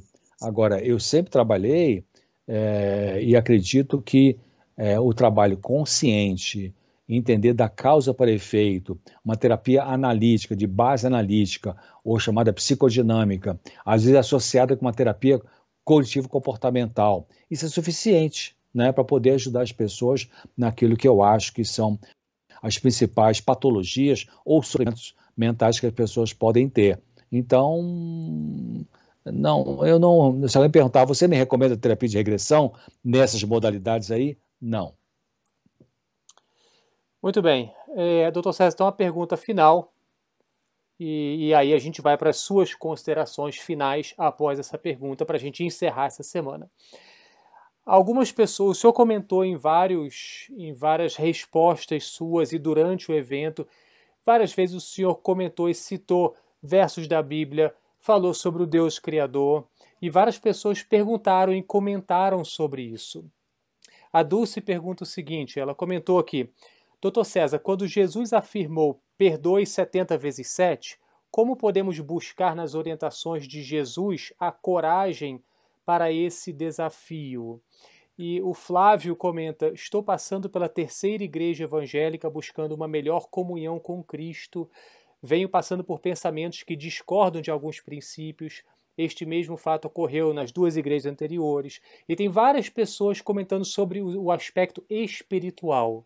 Então a pergunta é: como que a espiritualidade pode auxiliar na saúde mental, na saúde física e como que a espiritualidade está envolvida no bem-estar geral das pessoas, porque muitas pessoas estão perguntando e comentando sobre isso.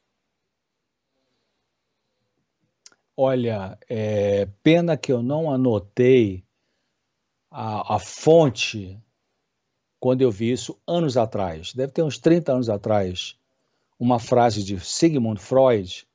Freud falava assim, falou assim, ele era de origem judaica e se tornou ateu. Acho que porque sofreu muito quando viu o pai dele judeu ser agredido com bullying, né? É, porque era um judeu. Acho que criou uma certa alergia ou aversão, enfim. Mas interessante que escreveu muita coisa sobre religião, né? É, totem, monoteísmo, Moisés, monoteísmo, enfim, várias coisas. Então, tem uma frase do Freud que ele fala assim: é, os verdadeiros crentes, crentes, aquele que crê, né? Não é crente protestante os verdadeiros crentes, que têm uma fé, têm melhores defesas contra certas aflições neuróticas. Eu decorei a frase, mas não, não, não anotei o, o, a fonte. Eu vou repetir. Os verdadeiros crentes têm melhores defesas contra certas ações neuróticas. Interessante porque recentemente, recentemente de umas décadas, duas décadas para cá, tem vários cientistas no mundo trabalhando nesse link saúde mental e espiritualidade. Um deles, o Dr. Harold Koenig, da Universidade de Duke, na Carolina do Norte, Dr. Sloan, da mesma universidade, o Dr. Pargament, é um top cientista top, já troquei um e-mail com ele.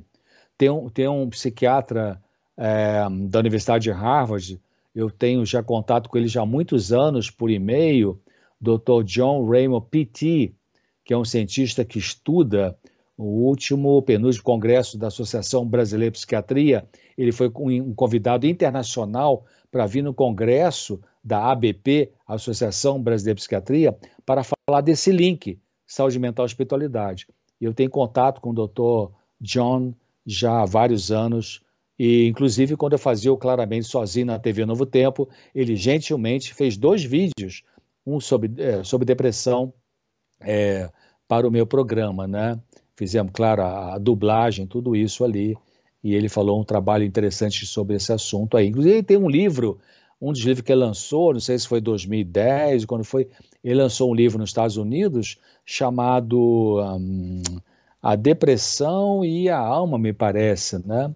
É, mostrando esse link entre saúde mental e saúde emocional. Olha, é, é, eu penso o seguinte, de que quando a gente olha os evangelhos, as narrativas de Jesus, Jesus fazia três coisas quando ele viveu aqui. Ele pregava, ele curava e ele ensinava. Ele fazia educação, né? Psicoeducação, educação espiritual, educação física, né? Educava, ele pregava o evangelho, a mudança do coração, a mudança interior, né, um novo nascimento, a preparo para a vinda dele, a segunda vinda para o juízo final, para a vida eterna, né? E ele curava. E ele curava pessoas de é, enfermidades diferentes. Ele curava paralíticos, cegos, mudos, né? atrofiados na sua musculatura, é, hemorragia, né? Aquela mulher que tinha hemorragia tantos anos gastou um monte de dinheiro aí e nenhum plano de saúde cobria, né? ela curou essa mulher. Enfim, é, ele curava possessos né, de demônios, é, pessoas com epilepsia, enfim, doença neurológica, tudo isso. Então ele pregava, ele curava e ele educava. Eu acho que ele mais gostava de fazer educar. Né? É, então, quando Jesus fazia um tipo de cura, aquela cura atingir o total da pessoa. Porque para a Bíblia, Antigo e Novo Testamentos, o ser humano é uma unidade: corpo, mente e espiritualidade. A Bíblia não separa corpo de mente. A Bíblia não separa corpo de alma. A Bíblia não fala que o ser humano tem uma alma. A Bíblia fala que o ser humano é uma alma. Você vai lá na fórmula do homem, em Gênesis, capítulo 2, né? Ali diz: E Deus tomou o pó da terra, soprou fôlego de vida e o ser humano passou a ser uma alma vivente. Alma vivente é ser humano. Então, quando o ser humano morre, aí você vai lá em Eclesiastes, no último capítulo, o que que Salomão, que é o cara mais sábio do mundo, disse? Né? E o corpo vai para a terra, né? enterrado ou cremado, enfim, e o espírito, quer dizer, aquilo que mantinha o corpo vivo, a energia que mantinha o corpo vivo, fica com Deus, que é a fonte da vida. Então, quando Jesus curava uma pessoa, você veja bem, um dia ele curou um cego de nascença. O sujeito já nasceu com o nervo óptico lesado. Não foi um que ficou cego posteriormente por um trauma. Não, ele era cego de nascença. E o conceito dos judeus naquela época era de que a, as doenças eram castigos de Deus. Então, é, tanto que Jesus foi chamado né, também de, de oprimido, né? Você vai lá em Isaías 53, que descreve Jesus, Isaías 53, né? Ele foi oprimido, né? E aflito, e, e achavam que ele tinha pecado e, por, e achava que Jesus tinha um pecado, tinha pecados, por isso que ele sofria, né? Sofreu até morte na cruz. Então, o conceito do povo judeu é de que quando a doença vinha sobre uma pessoa, era uma punição divina. E aí, tanto que os discípulos perguntaram para Jesus: Senhor, esse rapaz aqui, cego de nascença, quem que pecou? Foi os pais dele ou foi ele depois de ter nascido? Aí Jesus teve que desmontar aquele conceito, né? Muito da educação de Jesus foi de desfazer conceitos errados dos judeus sobre Deus, né? E criar novos conceitos, né? Então, quando Jesus, toda essa volta toda, para falar o quê? Para falar de que quando ele curava, tanto que ele, ele, quando ele curou esse cego de nascença, né? Jesus falou: é, os teus pecados estão perdoados. Quando ele curou aquele paralítico que desceu, o cara é paralítico, desceu pelo telhado da casa, né? Que não tinha nem como chegar na porta de tanta gente que tinha. Jesus perguntou para o discípulo, para o pessoal que estava ali por em volta, né? Para os fariseus. É, o que, que, é mais fácil? Dizer, é, toma o teu leite e anda, ou teus pecados estão perdoados? Mas para que você saiba que o Filho do Homem tem poder na terra para perdoar pecados, e aí uma, uma das citações bíblicas que prova que Jesus era Deus, porque só Deus pode perdoar pecados, e ele diz que, né, ele disse para o paralítico, filho, os teus pecados estão perdoados, toma teu leito, levanta e anda. Olha que interessante, né?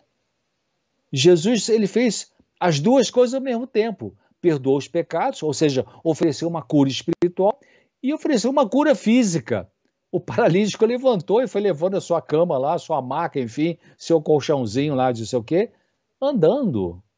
Então por que eu estou dizendo isso? Queridos, a religião que cura é a espiritualidade. A religião que cura é a graça de Jesus. A religião que cura é a entrega da sua vida para Deus e você acredita de que ele disse: aquele que vem a mim de maneira nenhuma lançarei fora. Então, os cientistas agora estão estudando isso e verificando que quando você tem uma conexão com Deus, Criador do universo, pela oração, pela palavra, alguma coisa acontece. Tem um texto inspirado que diz assim: quando a pessoa se entrega a Deus plenamente, novo poder toma posse do coração. É uma coisa e ela continua dizendo, essa autora, assim, é uma obra sobrenatural que introduz na natureza humana, no seu corpo, na sua mente, um elemento sobrenatural. Jesus uma vez teve um centurião, o centurião era um cara pagão, não tinha religião nenhuma. Ele era chefe de um, de um batalhão de exército romano. Mas ele tinha ouvido falar de Jesus e ele acreditou em Jesus como um ser especial. E ele tinha um servo dele que estava doente, e esse centurião chegou para Jesus e falou: Senhor, basta dizer uma palavra que meu servo vai ser curado. Eu acredito no que o senhor falar. E Jesus até aproveitou esse, momento e falou: Olha, falou o pessoal da igreja, né? Olha só, eu nunca vi na igreja em Israel uma fé como essa. Então, aquele centurião, ele tinha espiritualidade. Ele tinha uma religião baseada na fé. Não era uma coisa só da casca para fora. Não era só de fim de semana ir na igreja, bater o ponto e segunda-feira já está fazendo um monte de besteira na vida. Não era assim. Tanto que Jesus não tinha uma religião, Jesus era religião. Ele era segunda, terça, quarta, quinta, seis, sábado, né? Então, quando Jesus falou assim, vai que teu servo está curado, alguma coisa saiu de Jesus, como aquela mulher que tinha hemorragia, e que tocou na veste de Jesus, tocou na veste dele e ficou curada. Como é que pode isso? Ela tocou na veste de Jesus e parou a hemorragia. Então, alguma coisa saiu de Jesus. A Bíblia às vezes chama de virtude, às vezes chama de poder. No grego é dinamis, né? Que vem, de onde vem a palavra dinamite. Né? Então, quando você acredita no Senhor Jesus e pede a Ele ajuda, com fé e persevera, isso é religião, então sai alguma coisa dele pra, em resposta à sua oração de fé e produz alguma mudança na sua vida. Pode não ser a cura que você queria da doença que você está tendo, mas no mínimo vai ser um fortalecimento para você lidar com essa dor que talvez não vai ter cura ou que talvez vai ter mais adiante. Porque muitas vezes Deus quer nos curar primeiro daquilo que a gente não está pensando ainda, para depois curar daquilo que a gente está pensando, né? Então, a religião é importante para a saúde? É fundamental. Mas qual religião? A religião da crença em Deus, da obediência aos mandamentos de Deus. Estão lá em Êxodo 20. Lê lá, né? Diga agora aí, Êxodo capítulo 20, 10 mandamentos. Vai lá em Mateus e Jesus, falou assim: Eu não vim destruir a lei, mas vim cumprir a lei. Qual a lei que ele veio cumprir? Os 10 mandamentos. Quais 10 mandamentos? Êxodo 20. Vai lá, né? Êxodo 20. Aquilo, então, quer dizer, quando você procura pela graça de Deus, obedecer ao Senhor Jesus, orar a Ele, crer que Ele envia esse poder sobrenatural para te ajudar, você vai melhorar alguma coisa na sua vida, porque esse poder de Deus é maior do que as suas barreiras, do que os seus sofrimentos, do que as pessoas que estão te perturbando ou do que essa doença que está em você. Tá bom? Tá bom? Grande abraço para todos vocês, tá? Fique com tá bom, Deus, Pablo César, aí, eu vou eu com você. Que eu ia chamar, falar agora quais são suas considerações finais, mas eu creio que essas já foram as considerações finais, mas só abrindo mais um último pedacinho. Semana melhorando os seus relacionamentos. Tem alguma mensagem final que o senhor queira deixar para todo mundo que está aqui participando e assistindo? Eu deixo numa frase. É se você está sofrendo com alguém que hoje apareceu aí, né? Várias perguntas, sofrendo ou com doença, ou com alguém complicado, ou como eu li aqui no começo, uma mulher que estava dizendo que ela percebeu que ela perturbou muitos relacionamentos, e eu esqueci o nome dela agora aqui, também não vou citar porque é uma questão pessoal, mas tá ali, tá? Para quem quiser ler, né? É, eu diria o seguinte: é, primeiro de tudo, para ter solução da sua dor emocional, primeiro de tudo, ao procurar Deus, procure Deus, né? Mas primeiro de tudo, peça a Ele para te mostrar quais são as coisas que você precisa mudar. E Ele vai te mostrar. E ao Ele te mostrar, Ele vai te dar força para você vencer. Porque, na pior das hipóteses, você vai ficar bem com você mesmo, ainda que continue vivendo com alguém complicado. Né? Ao terminar também essa live, ou tiver com muito sono amanhã de manhã, abra a Bíblia no livro de Ezequiel, capítulo 36. Ezequiel 36. É aquela passagem da Bíblia que diz assim: Deus fala assim: Eu vou tirar o teu coração de pedra e vou colocar um coração de carne. Ou seja, Vou tirar um coração duro, frio, agressivo, nervoso, impaciente, rabugento, rixoso e vou colocar um coração misericordioso, compassivo, paciente. Dá uma lida ali, mas você não para ali, porque vai mais adiante, um pouquinho mais adiante, no mesmo capítulo, Ezequiel 36, Deus vai dizer assim: quando eu estiver fazendo essa troca, essa cura em você, você vai ter nojo de você. Achei interessante isso quando eu li a primeira vez. Porque quando Deus vem para nos mostrar os nossos defeitos de caráter, é difícil olhar para isso. Não é fácil, queridos. Né? A gente quer fugir de perceber que temos dificuldades. Mas eu tenho aprendido que Deus primeiro quer nos curar, para depois curar nossos relacionamentos. Se tiver cura, porque também vai depender do outro, né? Se o outro vai aceitar a ajuda de Deus ou não, mas no mínimo você vai ter a sua cura porque Deus vai promover isso quando você humildemente o procurar e pedir que ele ajude você a crescer com pessoa. Ok, obrigado, tá doutor é César. Obrigado a todos vocês que participaram, ficaram até agora, 11 e 14 da noite aqui com a gente. Muito obrigado mesmo. É, e eu faço uma palavrinha final aqui, a Tech Tecnologia, acabou de colocar aqui no chat. Saindo da live, entrando na comunidade para melhorar e ajudar as pessoas ao meu redor porque tudo que a gente tem falado, tem explicado, e o doutor César tem falado, eh, pode ser para o nosso benefício ou para a gente ser uma bênção para as outras pessoas também. Né? Então eu vou colocar mais uma vez aqui o link da comunidade para quem quiser.